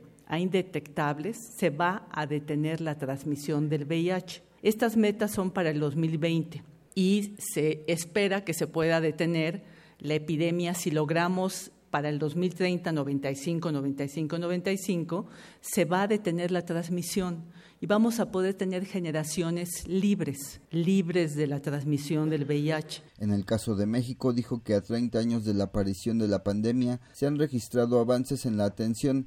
Se estima que el 91% de los casos recibe tratamiento y el 47% son heterosexuales, lo cual revierte la creencia de que esta enfermedad era exclusiva de los homosexuales. En México, a 30 años, en 1985 teníamos registrados vivos 40 casos. de SIDA. En ese momento era SIDA. Ahora tenemos 126 mil vivos. Teníamos ningún tratamiento, ahora tenemos más de 20. La sobrevida era de un año, ahora es de 44. Teníamos muy poquitos lugares para atender, estábamos aprendiendo y además atender era un decir los diagnosticábamos y no teníamos nada que ofrecerles más que apoyo psicológico, enseñarles a bien morir. Y ahora tenemos 400 lugares especializados en todo el sector para atender a las personas con VIH. Dijo que el 45% de los enfermos de VIH son jóvenes, pues la edad promedio para la primera relación sexual es a los 17 años. Precisó que la edad en la que se registran más contagios es a los 25 años, pero no es sino hasta 10 años después cuando se realiza el diagnóstico. Cada vez tenemos más casos en tratamiento, el acceso es gratuito y nuestros retos son esos. Tenemos que eliminar la transmisión perinatal No debe de haber en nuestro país, tenemos todo para que no suceda casos de niños. Tenemos que fortalecer la prevención, particularmente la sexual. Tenemos que lograr quitar el estigma a la prueba y que se la haga todo joven que tiene vida sexual activa sin protección o todo en Canadá y Estados Unidos, el grupo que está aumentando es el de mayores de 50 años, porque nadie piensa que tienen vida sexual activa, nadie les da recomendaciones, piensan que ya están más allá del bien y del mal y resulta que también tienen actividad sexual y que también se están infectando y están ya viudos, divorciados, buscan nuevas parejas. Entonces, aguas. México todavía no está aumentando tanto, pero estamos muy pendientes en este grupo de la población. Finalmente, la experta reconoció que en el propio sector salud muchas de las decisiones en torno a este tema no están basadas en la evidencia científica disponible. De Yanir Auditorio, hasta aquí mi reporte. Buenas tardes. Gracias, Toño. Muy buenas tardes. Dos con doce. Y bueno, hoy le vamos a transmitir el segundo lugar de los, los sonidos de nuestros difuntos de Radio Universidad Autónoma de Tamaulipas, de este concurso que organizó Radio UNAM, donde convocó a las radios universitarias de México y otros países. Ayer se transmitió el primer lugar. Hoy, el segundo lugar, los sonidos de nuestros difuntos.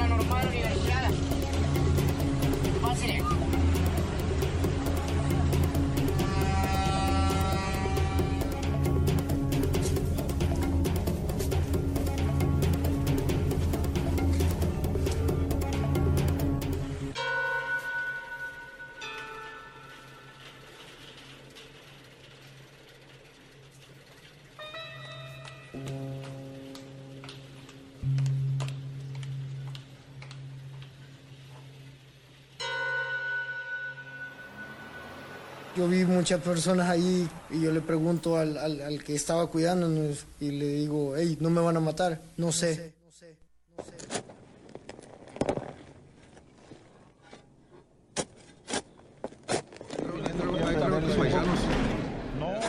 ¿Los mataron? Casi como pasa a diario, lo- uno aquí está acostumbrado a ver los, los cuerpos ¿verdad? de las personas que fallecen. En este caso no, no, no se pudo porque pues,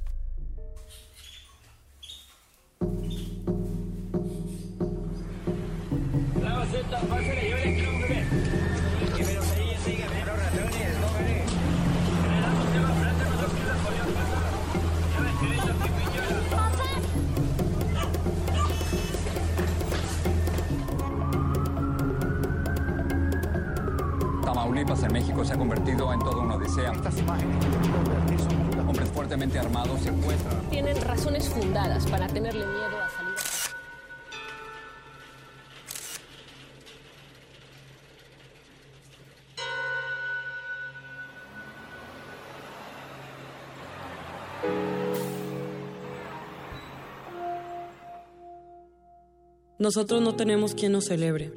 Somos las voces que silenció la injusticia. Y aplastó la impunidad. A algunos no nos traen flores. ¿Estamos muertos? ¿Estamos muertos? ¿Estamos muertos? Nuestras familias ignoran dónde estamos. Ignoran dónde estamos. O nos fuimos todos juntos al más allá. Estamos muertos. Estamos muertos. Todos. Todos muertos. Todos. Muertos. Todos. Todos.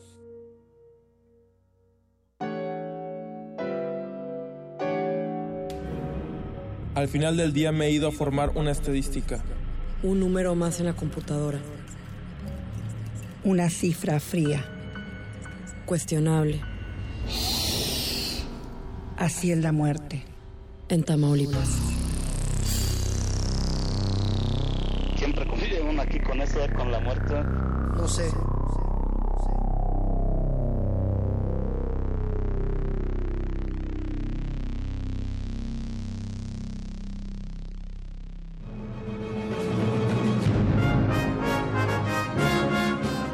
Contreras, una de las máximas figuras de la danza nacional, fundadora del Taller Coreográfico de la UNAM y Premio Nacional de Ciencias y Artes 2006, nació el 15 de noviembre de 1934.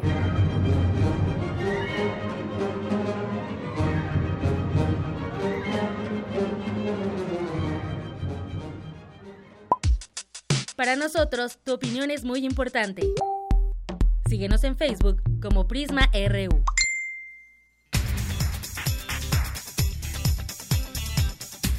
Continuamos aquí en Prisma RU con la información. México planea licitar 14 contratos de licencia para la exploración y extracción de hidrocarburos en áreas terrestres dentro de la tercera subasta de la Ronda 2, que será el 12 de julio del próximo año. Mi compañero Abraham Menchaca nos tiene esta información. Deyanira, buenas tardes. México planea licitar 14 contratos de licencia para la exploración y extracción de hidrocarburos en áreas terrestres dentro de la tercera subasta de la Ronda 2, programada para el 12 de julio de 2017, según informó Pedro Joaquín Cotwell. Con una inversión de casi mil millones de dólares, estas 14 áreas significarán para el país beneficios directos en los estados de Tamaulipas, Nuevo León, Veracruz y Tabasco, en los que se espera que se detonen alrededor de 10.000 empleos, de los cuales el 27% serán directos y el resto indirectos. Todo ello crea condiciones favorables para generar y mantener un ambiente de confianza para los inversionistas, a pesar del complejo entorno global y la situación de volatilidad de precios que estamos viendo. De llanera para el maestro Fabio Barrosa Cano, académico del Instituto de Investigaciones Económicas del UNAM, el gobierno federal debe implementar un viraje real en la política petrolera. Tiene muy escaso significado. En el pico, en el caso de que las, los 25 campos fueran licitados, se lograría elevar la producción en 65 mil barriles diarios. 65 mil barriles diarios es eh, una producción muy escasa, lo que da idea de que se trata de campos muy agotados en extremo grado de madurez. El gobierno no entiende que estamos ante el triunfo del candidato republicano Trump en una nueva situación en donde lo que urge es transformar la, la, producción escasa y declinante producción petrolera en refinados para contribuir a vigorizar nuestro mercado interno, para crear empleo. Las autoridades garantizarán que este proceso se ajuste a las mejores prácticas internacionales en la materia y sobre todo que se hagan condiciones atractivas para los inversionistas. De la información que tengo. Buenas tardes. Gracias, buenas tardes. Bueno, si es que el efecto Trump continúa, ya México, por ejemplo, pues discutirá las deportaciones con el propio equipo de Trump tras las elecciones en ese país en las que Donald Trump resultó vencedor. El tema de las deportaciones, entre otros, pues formará parte de la agenda que México pondrá sobre la mesa en las uniones bilaterales entre el equipo del mandatario electo de ese país y el de México. Esto lo dijo eh, también el vocero de la República Mexicana, Eduardo Sánchez, y bueno, pues ya, ya veremos cuáles son esos acuerdos también que hay en torno a que pues ya la cúpula empresarial se reúne para que tengan empleos todos aquellos deportados cuando regresen a México. Claro que la realidad es distinta en el país, ¿no? No van a ganar lo mismo que ganan en Estados Unidos, no sé cuántos dólares por hora, y aquí, pues bueno, la realidad es otra, por eso se van, hay que tenerlo también muy claro, el gobierno de México lo debiera tener también muy claro. Incluso también se habla en, en otros temas, por ejemplo, el caso de Trump, ¿por qué es un riesgo para Televisa? Dice hoy el financiero, dice que los inversionistas de bonos están preocupados de que este grupo televisivo, el mayor productor mundial de programación en español, encuentre más costoso expandirse a los Estados Unidos después de la sorpresiva victoria de Donald Trump. Dice que sus 4.200 millones de dólares en notas han perdido 5.3% en la última semana luego de que el peso se desplomara tras la elección de Trump como sucesor del presidente Barack Obama, que la compañía tenía 86% de sus ingresos en pesos al año pasado y el 65% de su deuda en dólares. El peso cayó un 10% desde el 8 de noviembre, la mayor caída entre las 150 monedas rastreadas por, por eh, Bloomberg por preocupaciones de que Trump siga adelante con las promesas de desechar o renegociar el Tratado de Libre Comercio de América del Norte, que ha impulsado la economía de México por más de dos décadas. Bueno, pues hasta ahí llegan también estos coletazos por el solo hecho de que Trump ya llegue a la presidencia, ¿no? Antes, desde antes, cuando se sabía que, podía, que tenía alguna posibilidad, pero ahora, pues mucho más ya como presidente electo. Y en otras notas nacionales también le comento que la Suprema Corte discutirá el día de mañana la prisión domiciliaria de Elba Ester Gordillo. El ministro José Ramón Cosío solicitará a sus colegas de la Suprema Corte de Justicia de la Nación atraer el caso de Elba Ester Gordillo Morales para decidir si se resuelve su petición de prisión domiciliaria en caso de ejercer la facultad de atracción. La Suprema Corte definirá si el amparo en revisión que ha sido negado y le impide a la exlideresa del Sindicato Nacional de Trabajadores de la Educación continuar su proceso penal en su domicilio. La solicitud de la maestra Elbester ha sido rechazada en varias ocasiones bajo el argumento de que en 2013, cuando fue aprendida, aún no cumplía los 70 años de edad requeridos por el Código Penal Federal para conceder prisión domiciliaria. La primera sala de la Corte discutirá los argumentos por los que le ha sido negado el beneficio a la exlideresa que tienen que ver con la consideración de la edad al solicitar la prisión domiciliaria. Bueno, pues veremos y estaremos atentos a lo que suceda si la edad, eh, por la edad la libra de estar más tiempo en prisión y ya pues se va a su casa. Bueno, en otra información también la Suprema Corte analiza la ampliación del periodo de magistrados, que también habíamos analizado en su momento. Esta ampliación del periodo de cuatro nuevos magistrados del Tribunal Electoral Federal será revisada por la Suprema Corte de Justicia de la Nación. Se trata del trámite de la acción de inconstitucionalidad promovida por Morena, este partido político, para impugnar esta ampliación con el acuerdo de los partidos mayoritarios. La reforma amplió de tres a siete años el periodo de los magistrados y eh, Indalfer Infante y José Luis Vargas y de seis a ocho años el de Felipe Fuentes y el de Reyes Rodríguez. Y en otras informaciones, pues continúa ese tema en los en, las noticias de los justicieros, porque ahora otro justiciero mató a dos ladrones en Naucalpan, un pasajero que sorprendió a, a dos ladrones que subieron a asaltar una camioneta de la ruta Valle de México con una pistola calibre 9 milímetros, mató a los asaltantes y a una mujer que viajaba en el asiento del copiloto, pues los riesgos no solamente de, de, de, matar a los asaltantes, sino también a una mujer que nada tenía que ver con, con estas personas. Uno de ellos que quedó tendido en la unidad de transporte público, mientras que otro murió en la Cruz Roja de Polanco. Y bueno, pues nos vamos a los temas. Nos vamos con mi compañera Cindy Pérez Ramírez, que nos tiene la conclusión de los premios AMEDI, que nos, nos decía hace rato que pues estaban por darse estos premios a personajes distinguidos. Cuéntanos, Cindy, buenas tardes. Buenas tardes, de Yanira y Auditorio de Prisma RU. Hace unos momentos concluyó la entrega de los premios de la Asociación Mexicana de Derecho a la Información.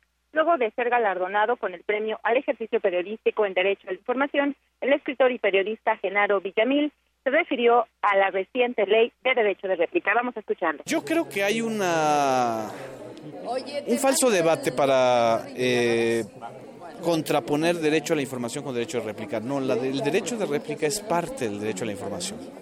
No debería estar contrapuesto y no debería la instrumentalización del derecho de réplica impedir el derecho a la información.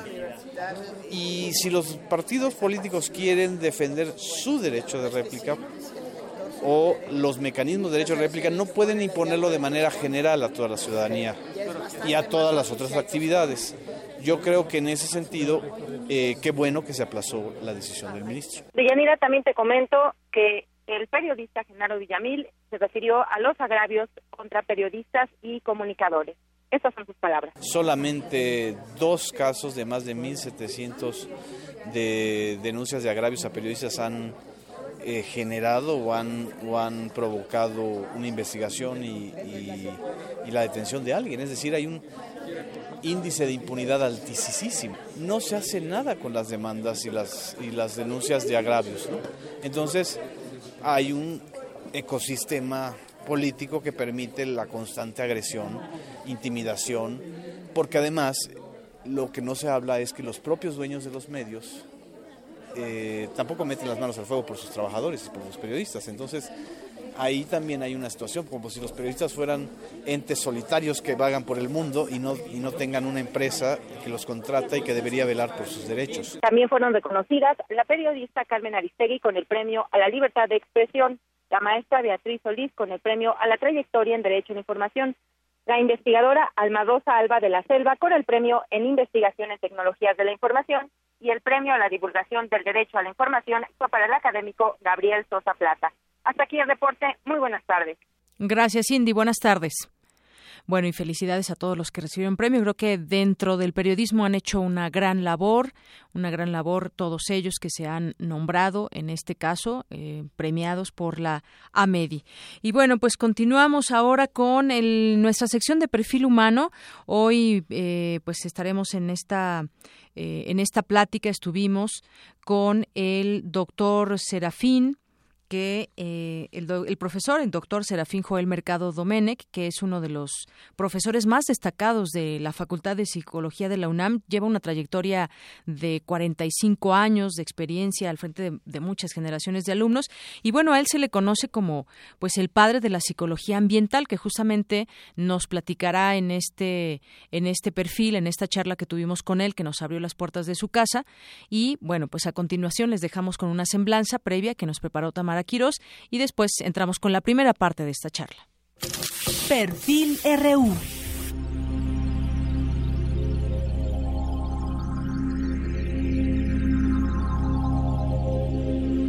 Serafín Mercado, conocido como el padre de la psicología ambiental en México, creó un modelo de evaluación del grado de adecuación que denominó habitabilidad en donde se valora la relación entre variables ambientales de diseño arquitectónico y las relaciones interpersonales de las familias. Se ha desempeñado como director del Departamento de Psicología de la Escuela de Pedagogía y Ciencias de la Universidad Veracruzana, coordinador de carrera y jefe de la División de Estudios de Posgrados de la División de Ciencias Sociales y Humanidades de la UAM Xochimilco y secretario general de la Facultad de Psicología de la UNAM, donde contribuyó en la renovación del plan de estudios de licenciatura y en la elaboración de planes de maestría y doctorado. Como autor, ha publicado Componentes físicos y sociales del ambiente generadores de estrés en hospitales, libro merecedor del premio a la mejor tesis doctoral otorgado por la Asociación de Investigación de Diseño Ambiental. Con más de 45 años de experiencia, el doctor Mercado ha sido distinguido con el Premio Farmer Fellowship del Instituto de Estudios Latinoamericanos de la Universidad de Texas y la Cátedra Especial Ezequiel A. Chávez. Este es el perfil humano del profesor emérito Serafín Joel Mercado Domenech.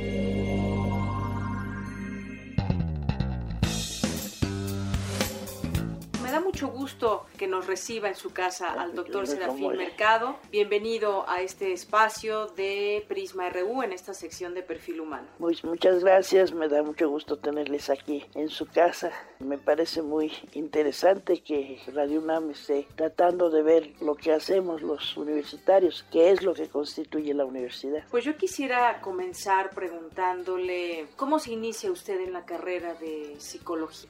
Estando en, por entrar al bachillerato, me empecé a interesar en algunos libros de psicología, empecé a leer bastante sobre el tema. Tenía yo mis dudas porque yo estaba entre dos áreas muy distintas, ¿no?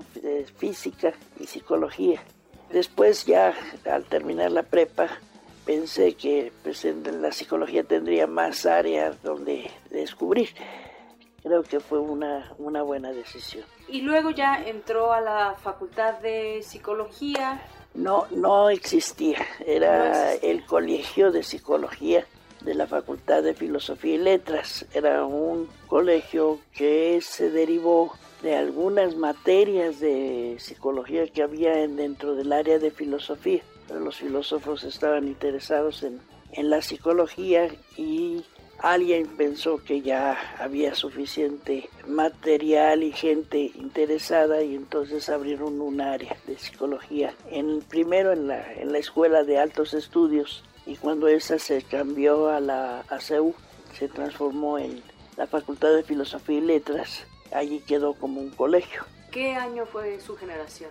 Inicié en 58 terminó como en el 62 más o menos. En el 62, 63, sí. Oye, ¿cómo, cómo los años posteriores cómo fueron? Usted ya había terminado la carrera de psicología y luego, por ejemplo, un año importante en la vida de los universitarios y del país fue 1968. ¿Cómo recuerda ese año? Bueno, estaba yo ya fuera de México. Es decir, en 65 me fui a la Universidad Veracruzana me invitaron a, a ser profesor allá. Era un grupo de gente muy joven, entonces yo era el único graduado, entonces fui el primer jefe del departamento de psicología. Después se creó una, la escuela de ciencias con física, matemáticas y psicología y yo fui el primer director también por ser el único graduado. En 67 me ofrecieron una, una beca en, en la Universidad de Texas entonces, en 68 yo estaba en la Universidad de Texas estudiando el doctorado. Pues estábamos involucrados emocionalmente y apoyando a los estudiantes del movimiento, pero físicamente no estuvimos. Cuénteme de esta estancia allá eh, en Texas donde hizo su doctorado. Fue un grupo muy inquieto el que eh, organizó la, lo de psicología en la Universidad Veracruzana entonces, una de las cosas que hicimos es hacer el primer Congreso Mexicano de Psicología. Se hizo ahí en Jalapa y entre las gentes que vinieron al Congreso estuvo invitado el doctor Carl Herford. A él le gustaron mucho las ponencias que hicimos varias gentes allí y nos invitó a irnos a la Universidad de Texas con beca. Él podía conseguir que nos dieran la beca Farmer. Entonces me fui becado a la Universidad de Texas, que por cierto en esa época era una de las 10 mejores universidades de Estados Unidos en psicología.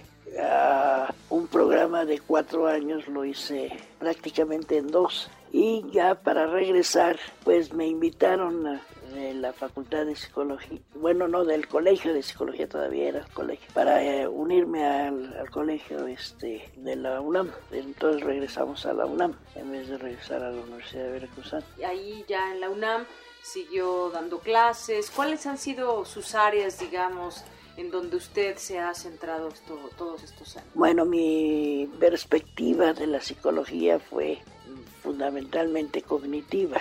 Esto era una fuerte disonancia porque por un lado los orígenes de la psicología pues eran de filosofía atomista, después cuando se hizo el colegio de psicología trajeron muchísimos psicoanalistas, sobre todo médicos, Entonces había psicoanalistas eh, freudianos y fromianos y después regresó a la, a la, escuela de psicología, al colegio de psicología, el doctor Rogelio Díaz Guerrero y él trajo la psicología experimental y la investigación científica en psicología y eso pues atrajo a, a ese pequeño grupo que del que le hablo yo. Oiga, ¿y cómo piensa usted que se ve a Freud hoy en día? ¿Fue un visionario? ¿Aún es vigente en todos sentidos? Existe y es todavía muy fuerte, sobre todo en los países subdesarrollados, es decir, muy especialmente en América Latina. Desgraciadamente, Freud perdió la, la pista en cuanto a método científico. Él era un buen neurólogo y si hubiera podido extrapolar la, la, perspectiva que estaba desarrollando con una metodología rigurosa de comprobación, se hubiera desarrollado otra cosa, pero no, fue una perspectiva sumamente especulativa. El sustento empírico que tenían era meramente estudios de caso y este pues no no no no se, no, no se tuvo cuidado ni rigor. Entonces lo que sucedió con el psicoanálisis es que pues empezaron a brotar una gran variedad, de aún, de desde un principio, una gran variedad de escuelas. Alguien se le ocurrió una idea genial y ya con eso ya tenía su escuela. Actualmente en, las, en, los, países desarrollados el psicoanálisis está desapareciendo o ya desapareció. Porque ahora qué es más efectivo? Las perspectivas conductuales o cognitivas o la combinación cognitivo-conductual son las perspectivas que actualmente prevalecen a nivel internacional. Hay la perspectiva humanista, tiene, no tiene tanta fuerza, pero pues es mucho más sólida, ¿no? Pero el psicoanálisis este, definitivamente ya está en proceso de desaparición. Aún en México ha disminuido enormemente, ¿no? Todo ese tema sexual que explicaba Freud en su momento, también digamos que está rebasado o sí tiene cierta permanencia. Tiene cierta permanencia en el sentido de que era un tópico tabú. Actualmente tenemos una situación totalmente de diferente a la que era la época de Freud, ¿no? En la, época de Freud, bueno, una chica tenía que permanecer virgen hasta el matrimonio y no se hablaba de relaciones sexuales extramatrimoniales ni cosas de esa. Ahorita ya es otra cosa, la vida cotidiana y evidentemente pues sigue siendo un, un tema importante, pero los esquemas de una vida centrada fundamentalmente en la sexualidad, en, las relaciones humanas, pues no, no, no prevalece. Sí es importante, es fundamental, pero no es lo único. Y la segunda cosa es que no, no se sostienen la, las, las, las teorías de los procesos subconscientes o inconscientes. Plantea básicamente una doble mente, la mente consciente y la mente subconsciente, luchando entre ellas, etcétera, etcétera. Aparentemente no es la naturaleza de los procesos ni de los, problemas mentales, etcétera. Es decir, por ejemplo, ahora eh, vemos que hay algunos determinantes genéticos, por ejemplo, en las eh, enfermedades graves, la esquizofrenia o los padecimientos obsesivos, o cosas de este tipo son básicamente determinados genéticamente. Y este, la homosexualidad ya la vemos desde otra perspectiva, ¿no? Totalmente diferente, ¿no? Ese tema justamente, doctor, de la homosexualidad, ¿cómo se ve? Es una forma, pero ¿cómo debiera verse desde el punto de vista psicológico? Bueno, pues eso, el problema es que la preferencia sexual está muy ligada funcionamiento hormonal y que el funcionamiento hormonal temprano pues determina en buena medida el desarrollo del cerebro, ¿no? Y esto determina las preferencias sexuales. Entonces hay gente en las que o por problemas genéticos o por problemas hormonales tempranos no se da esta situación y bueno, el ambiente sí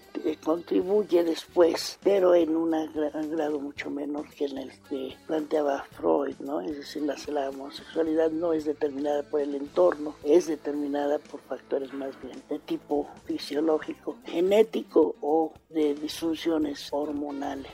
No es de que sean enfermos mentales, ni mucho menos como esa idea tan errónea que se tiene. Es una, digamos, una condición natural de, los, de las personas. Exacto, que es un porcentaje de, de la población pues bastante significativos, como un 10-15% de la población tiene una preferencia sexual diferente y pues, simplemente pues, tiene otra manera de, vivir. En términos de la selección natural, pues debería de haber desaparecido porque pues no tienen hijos, ¿no? Pero permanece como un gen recesivo entonces puede ir pasando oculto en varias generaciones y volver a aparecer, etc. Entonces se mantiene. ¿Cómo podría ser un poco como hereditario? Hereditario, sí, sí, sí, exactamente. Y no es directo.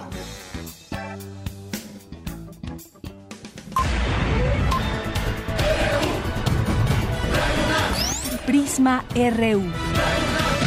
Con Deyanira Morán. Global RU.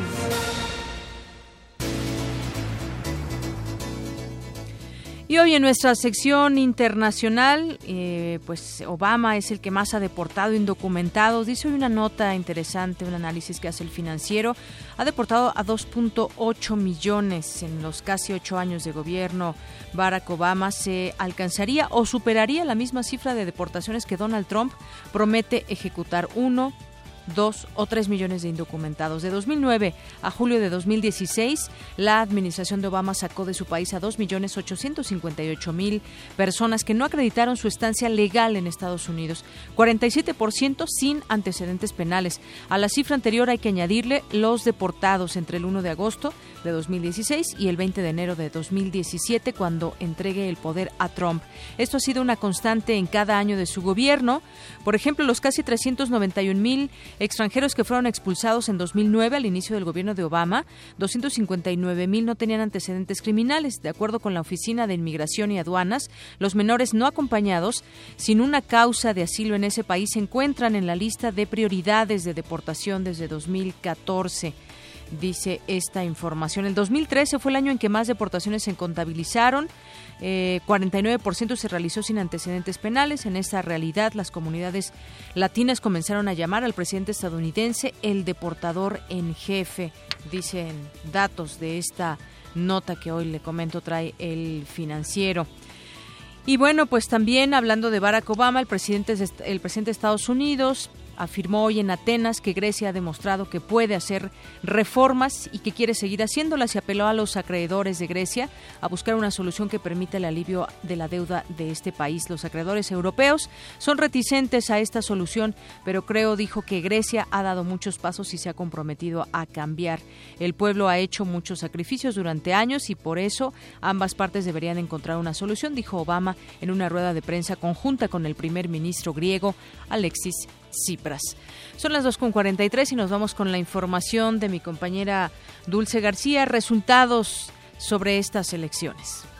Deyanira, muy buenas tardes a ti y al auditorio de Prisma RU. Los resultados de la contienda electoral en Estados Unidos dejan a México una serie de retos. El peso, por ejemplo, cayó en su máximo histórico hasta ubicarse frente al dólar estadounidense en 20.74 unidades.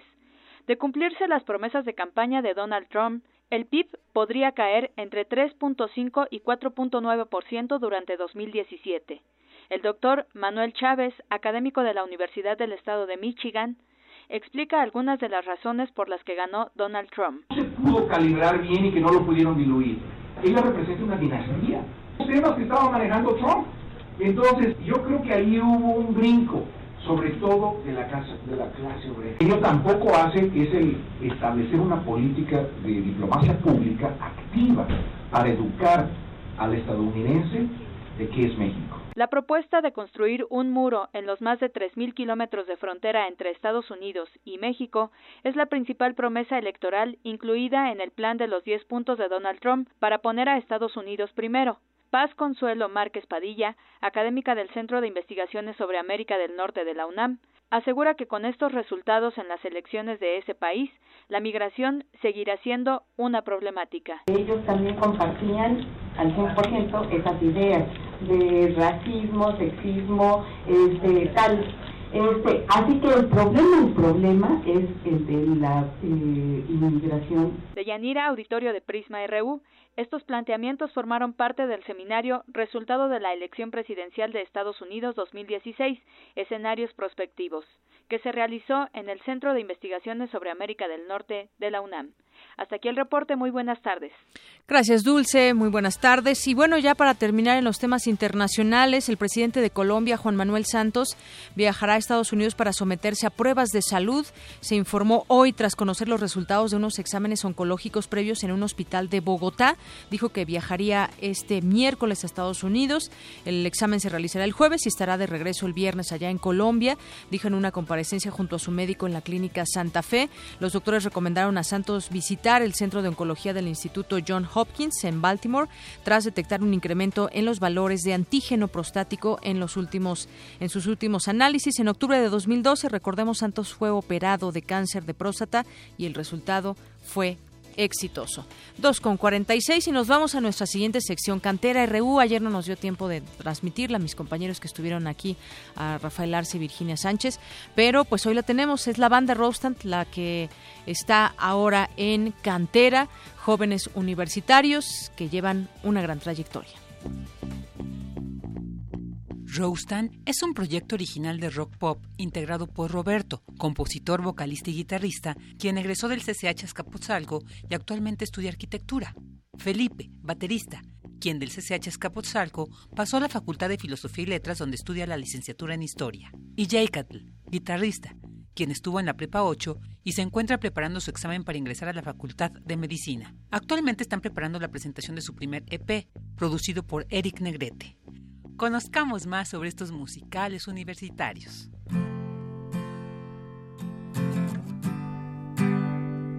Yo soy Roberto, nací en la Ciudad de México el 12 de junio de 1991.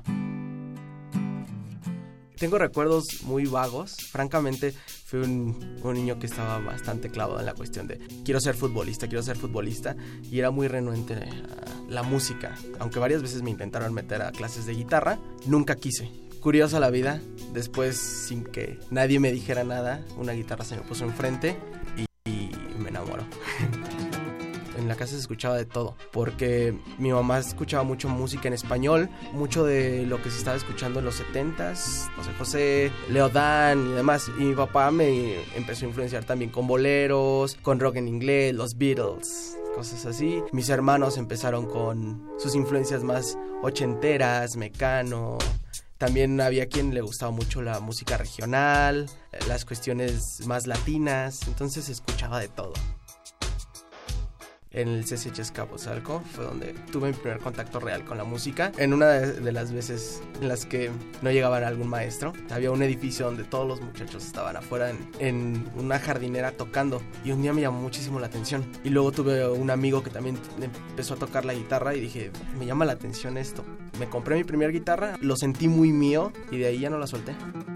La música me ha ayudado muchísimo a lo que hoy estoy estudiando también, estoy estudiando arquitectura. Muchos me dicen, ¿qué, qué relación hay entre arquitectura y música? Y le digo que muchísima. Primero la disciplina. Dos, la cuestión de la densidad de los espacios y ese juego de luces y sombras, yo lo, lo interpreto como ese juego entre sonidos y silencios en la música. Yo soy Felipe Buendía. Igual nací aquí en la Ciudad de México el 4 de junio de 1997 mi sentido de la música por la yo soy baterista empezó a nacer en la prepa dije esto me llama mucho la atención no o sea quiero intentarlo la música me ayuda a, expresar lo que tal vez en algún momento no sé o no, no sé cómo decirlo más que a través de la música. Y la historia es esa parte de entenderme cómo me he ido formando, cómo se ha ido formando esta sociedad en la que vivimos. Leer, pues sí, digo, la carrera es totalmente lecturas. Leo aproximadamente hasta 300 hojas por semana. Entonces, pues leer ya es como que algo que va en mi vida un baterista, el de Maná, Alex González, es como que mi influencia más grande. Internacional, hay un baterista de una big band que se llama Tommy Aigo, es increíble baterista. Yo, Jake Negrete, nací aquí en la Ciudad de México el 28 de septiembre de 1996. A mí lo que me despertó la chispa fue que tuve la suerte de tener un padre músico. Cuando yo tenía 3, 4 años, él era el productor de Amanda Miguel y Diego Verdaguer, de Napoleón y del show musical de Adrián Uribe. Yo al vivir con él me tocaba ver como todo el trabajo tan espléndido que hacía mi papá, igual como influencia musical directa mía, escuchaba mucho Brit rock, Brit pop como YouTube, Coldplay, Beatles y todo eso. Y la guitarra, a mi parecer, se me hace increíble cómo logra expresar tantos sentimientos sin decir ninguna palabra. Es como para mí algo increíble. Yo entro a la prepa 8 y encuentro un muy buen taller de guitarra. Entonces yo feliz otra cosa que motivó a entrar a la UNAM fue que yo practicaba fútbol y llegué a un buen nivel. En Pumas estuve un tiempo cuando iba en secundaria. Y desde ahí, desde el tipo de cultura que maneja toda la, gente que está, que tiene que ver con la UNAM es, muy diferente. Lo que hizo nacer en mí esa chispa de querer estudiar medicina, concretamente fisioterapia. Vivencias propias. De niño tuve varios accidentes un poco graves, de fracturas. Por ahí me rompí el cráneo, jugando fútbol me rompí un pie. Desde chico como que siempre me fascinó la forma en cómo los rehabilitadores, cómo el cuerpo humano es capaz de curarse. Es, increíble. Bueno, yo les diría que sigan sus sueños, que no permitan que nadie pase sobre ellos y que por supuesto que se pueda hacer dos, tres cosas a la vez. lo importante está en organizarse. Que no busquen el éxito, que busquen la felicidad. El éxito es consecuencia de ello. Yo, Jake, les diría que el que tengas un sueño un poco diferente no significa que sea malo. Logrando una buena organización, puedes lograr lo que tú quieras y así claramente vas a disfrutar la única vida que tienes. Yo les diría que le echen todo desde las tripas, todos sus sueños. Esta vida es corta y sigue los sueños, sigue tus pasiones dalo todo por ellas, arriesgate, aviéntate a ese paisaje que es el mundo. Yo apenas era un niño cuando ella ya estaba allí, sentada como siempre, afuera de ese portón. Su cabello plateado, como resulta de vivir y enmudecida mira al cielo desde que él partió. Para Radio UNAM, Virginia Sánchez y Antonio Quijano. Arte y cultura.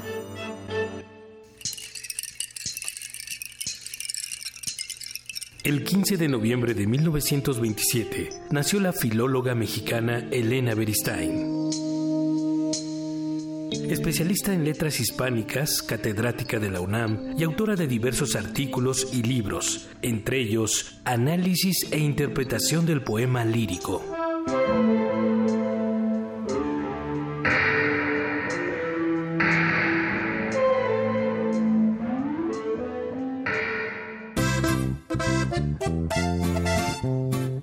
Actualidad, cuando pensamos en corridos, viene en automático a nuestra mente los narcocorridos. Miles de dólares invertidos en un género musical que surgió en Texas. Y bueno, lejos del, del relato del abuso, las drogas o la violencia, surge una alternativa para platicar, cantar y disfrutar de la literatura con este género musical. Algún lugar de la mancha, del cual no quiero acordarme. Sale un caballo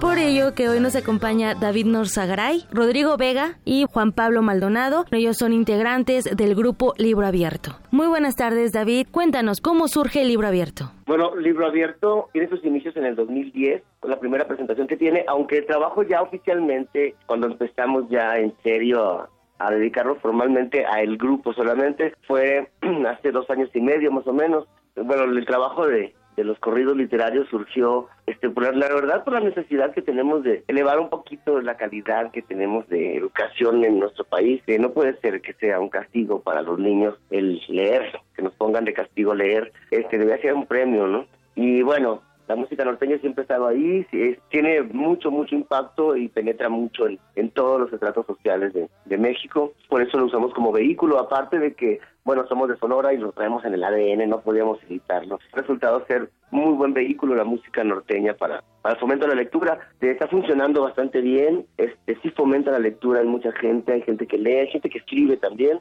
y pues bueno, eso nos hace muy felices, aparte de que se, se convierte en el sustento. El fomento de la lectura sí puede ser una manera de vivir para nosotros. Hacer corridos con ese, ese de ser. ¿Qué significa esto? Un detalle que nos pasó, porque una señora cuando nos dijo que habíamos tenido problemas con el gobierno o algo así por estar diciendo que la, la educación y cosas de ese tipo, y le dijimos que no, y nos dijeron que nos iban a correr por hacer corridos. Por eso surgió el hacer corridos con, con ese, ¿no? Leemos para hacer corridos. Esa fue la razón. Muy bien. ¿Qué obras literarias y por qué estos autores son los que abordan en sus canciones? Bueno, en el caso de la última producción, pues fue por la libertad de los de Cervantes. Pero en el, en el resto, pues son obras que nos llaman, que nos, que nos gustaron, son obras que son consideradas, bueno, eh, fue el, el, tema también de infantil, a lo mejor el cuento ese que de, que de niños te llamó la atención o, o, que eh, significó algo para ti. Igual las obras, alguna obra con un contenido que, que resuena, pues que resuena en nosotros, ¿no? La próxima presentación es en, aquí en, en, en, DF,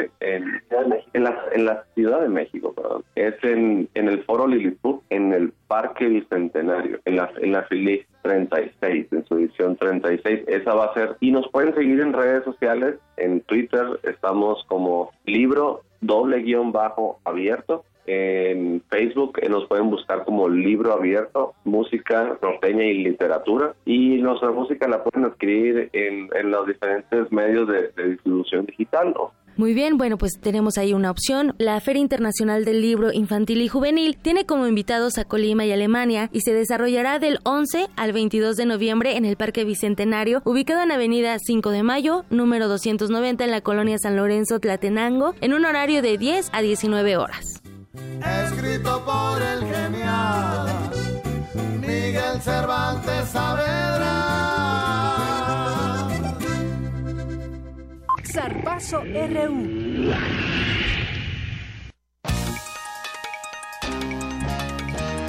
Adelante, Eric Morales. Buenas tardes. Muchas gracias, Deyanira. La UNAM consiguió el campeonato de la segunda edición de la Liga de Escalada Estudiantil, en el que también participaron el Instituto Tecnológico de Estudios Superiores de Monterrey, Campus Santa Fe, Ciudad de México, Estado de México e Hidalgo, la Universidad Iberoamericana y el Instituto Politécnico Nacional. Los Pumas tuvieron una final muy cerrada y disputaron el campeonato ante los Lobos de la Universidad Iberoamericana, misma que perdieron por tan solo 15 unidades, pues nuestra universidad sumó 3.695 puntos por 3.710 de la Ibero.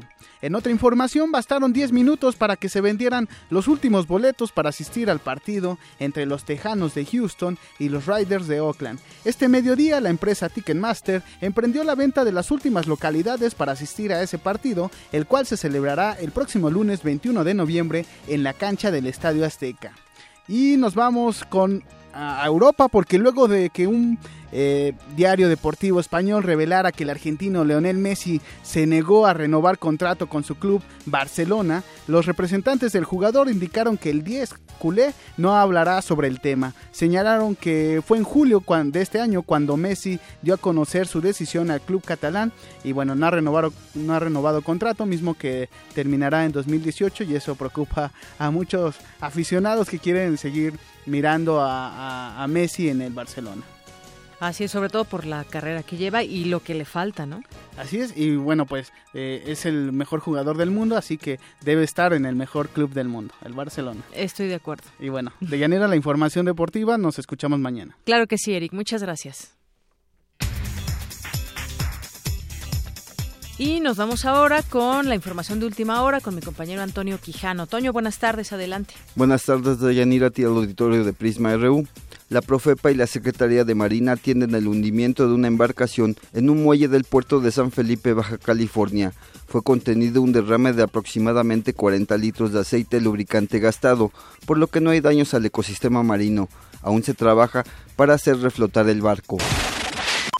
Ante las críticas del presidente electo Donald Trump a los acuerdos comerciales, Canadá planea conversaciones bilaterales y trilaterales con Estados Unidos y México. Así lo anunció Bill Morneau, ministro de Finanzas de Canadá, quien manifestó la disposición de su país para trabajar con sus socios del Tratado de Libre Comercio de América del Norte. El gobierno de Estados Unidos ordenó suspender la construcción de un oleoducto en el estado de Dakota del Norte, pues se necesitan más análisis y debates sobre este proyecto. La tribu de Standing Rock Sioux ha encabezado diversas protestas contra esta obra por temor a la contaminación por filtraciones de combustible al subsuelo. Muy bien, muchas gracias, Toño. De nada, hasta luego. Y ya con eso nos despedimos. Ya se entregó también la medalla Belisario Domínguez por parte del Senado a Gonzalo Rivas Postmortem, quien murió el, en enero de 2012 a consecuencias de lesiones que sufrió al intentar apagar el fuego en una gasolinera, en una manifestación que había. Gracias por sintonizarnos. Yo soy de Yanira Morán. No lo espero mañana y todo el equipo de Prisma RU aquí en Punto de la Una. Hasta mañana. ¿Ustedes van a leer? Muy bien. Adiós.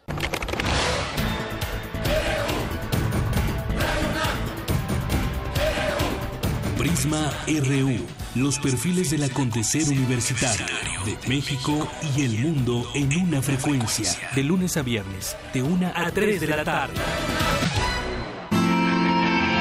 Radio UNAM, clásicamente informativa.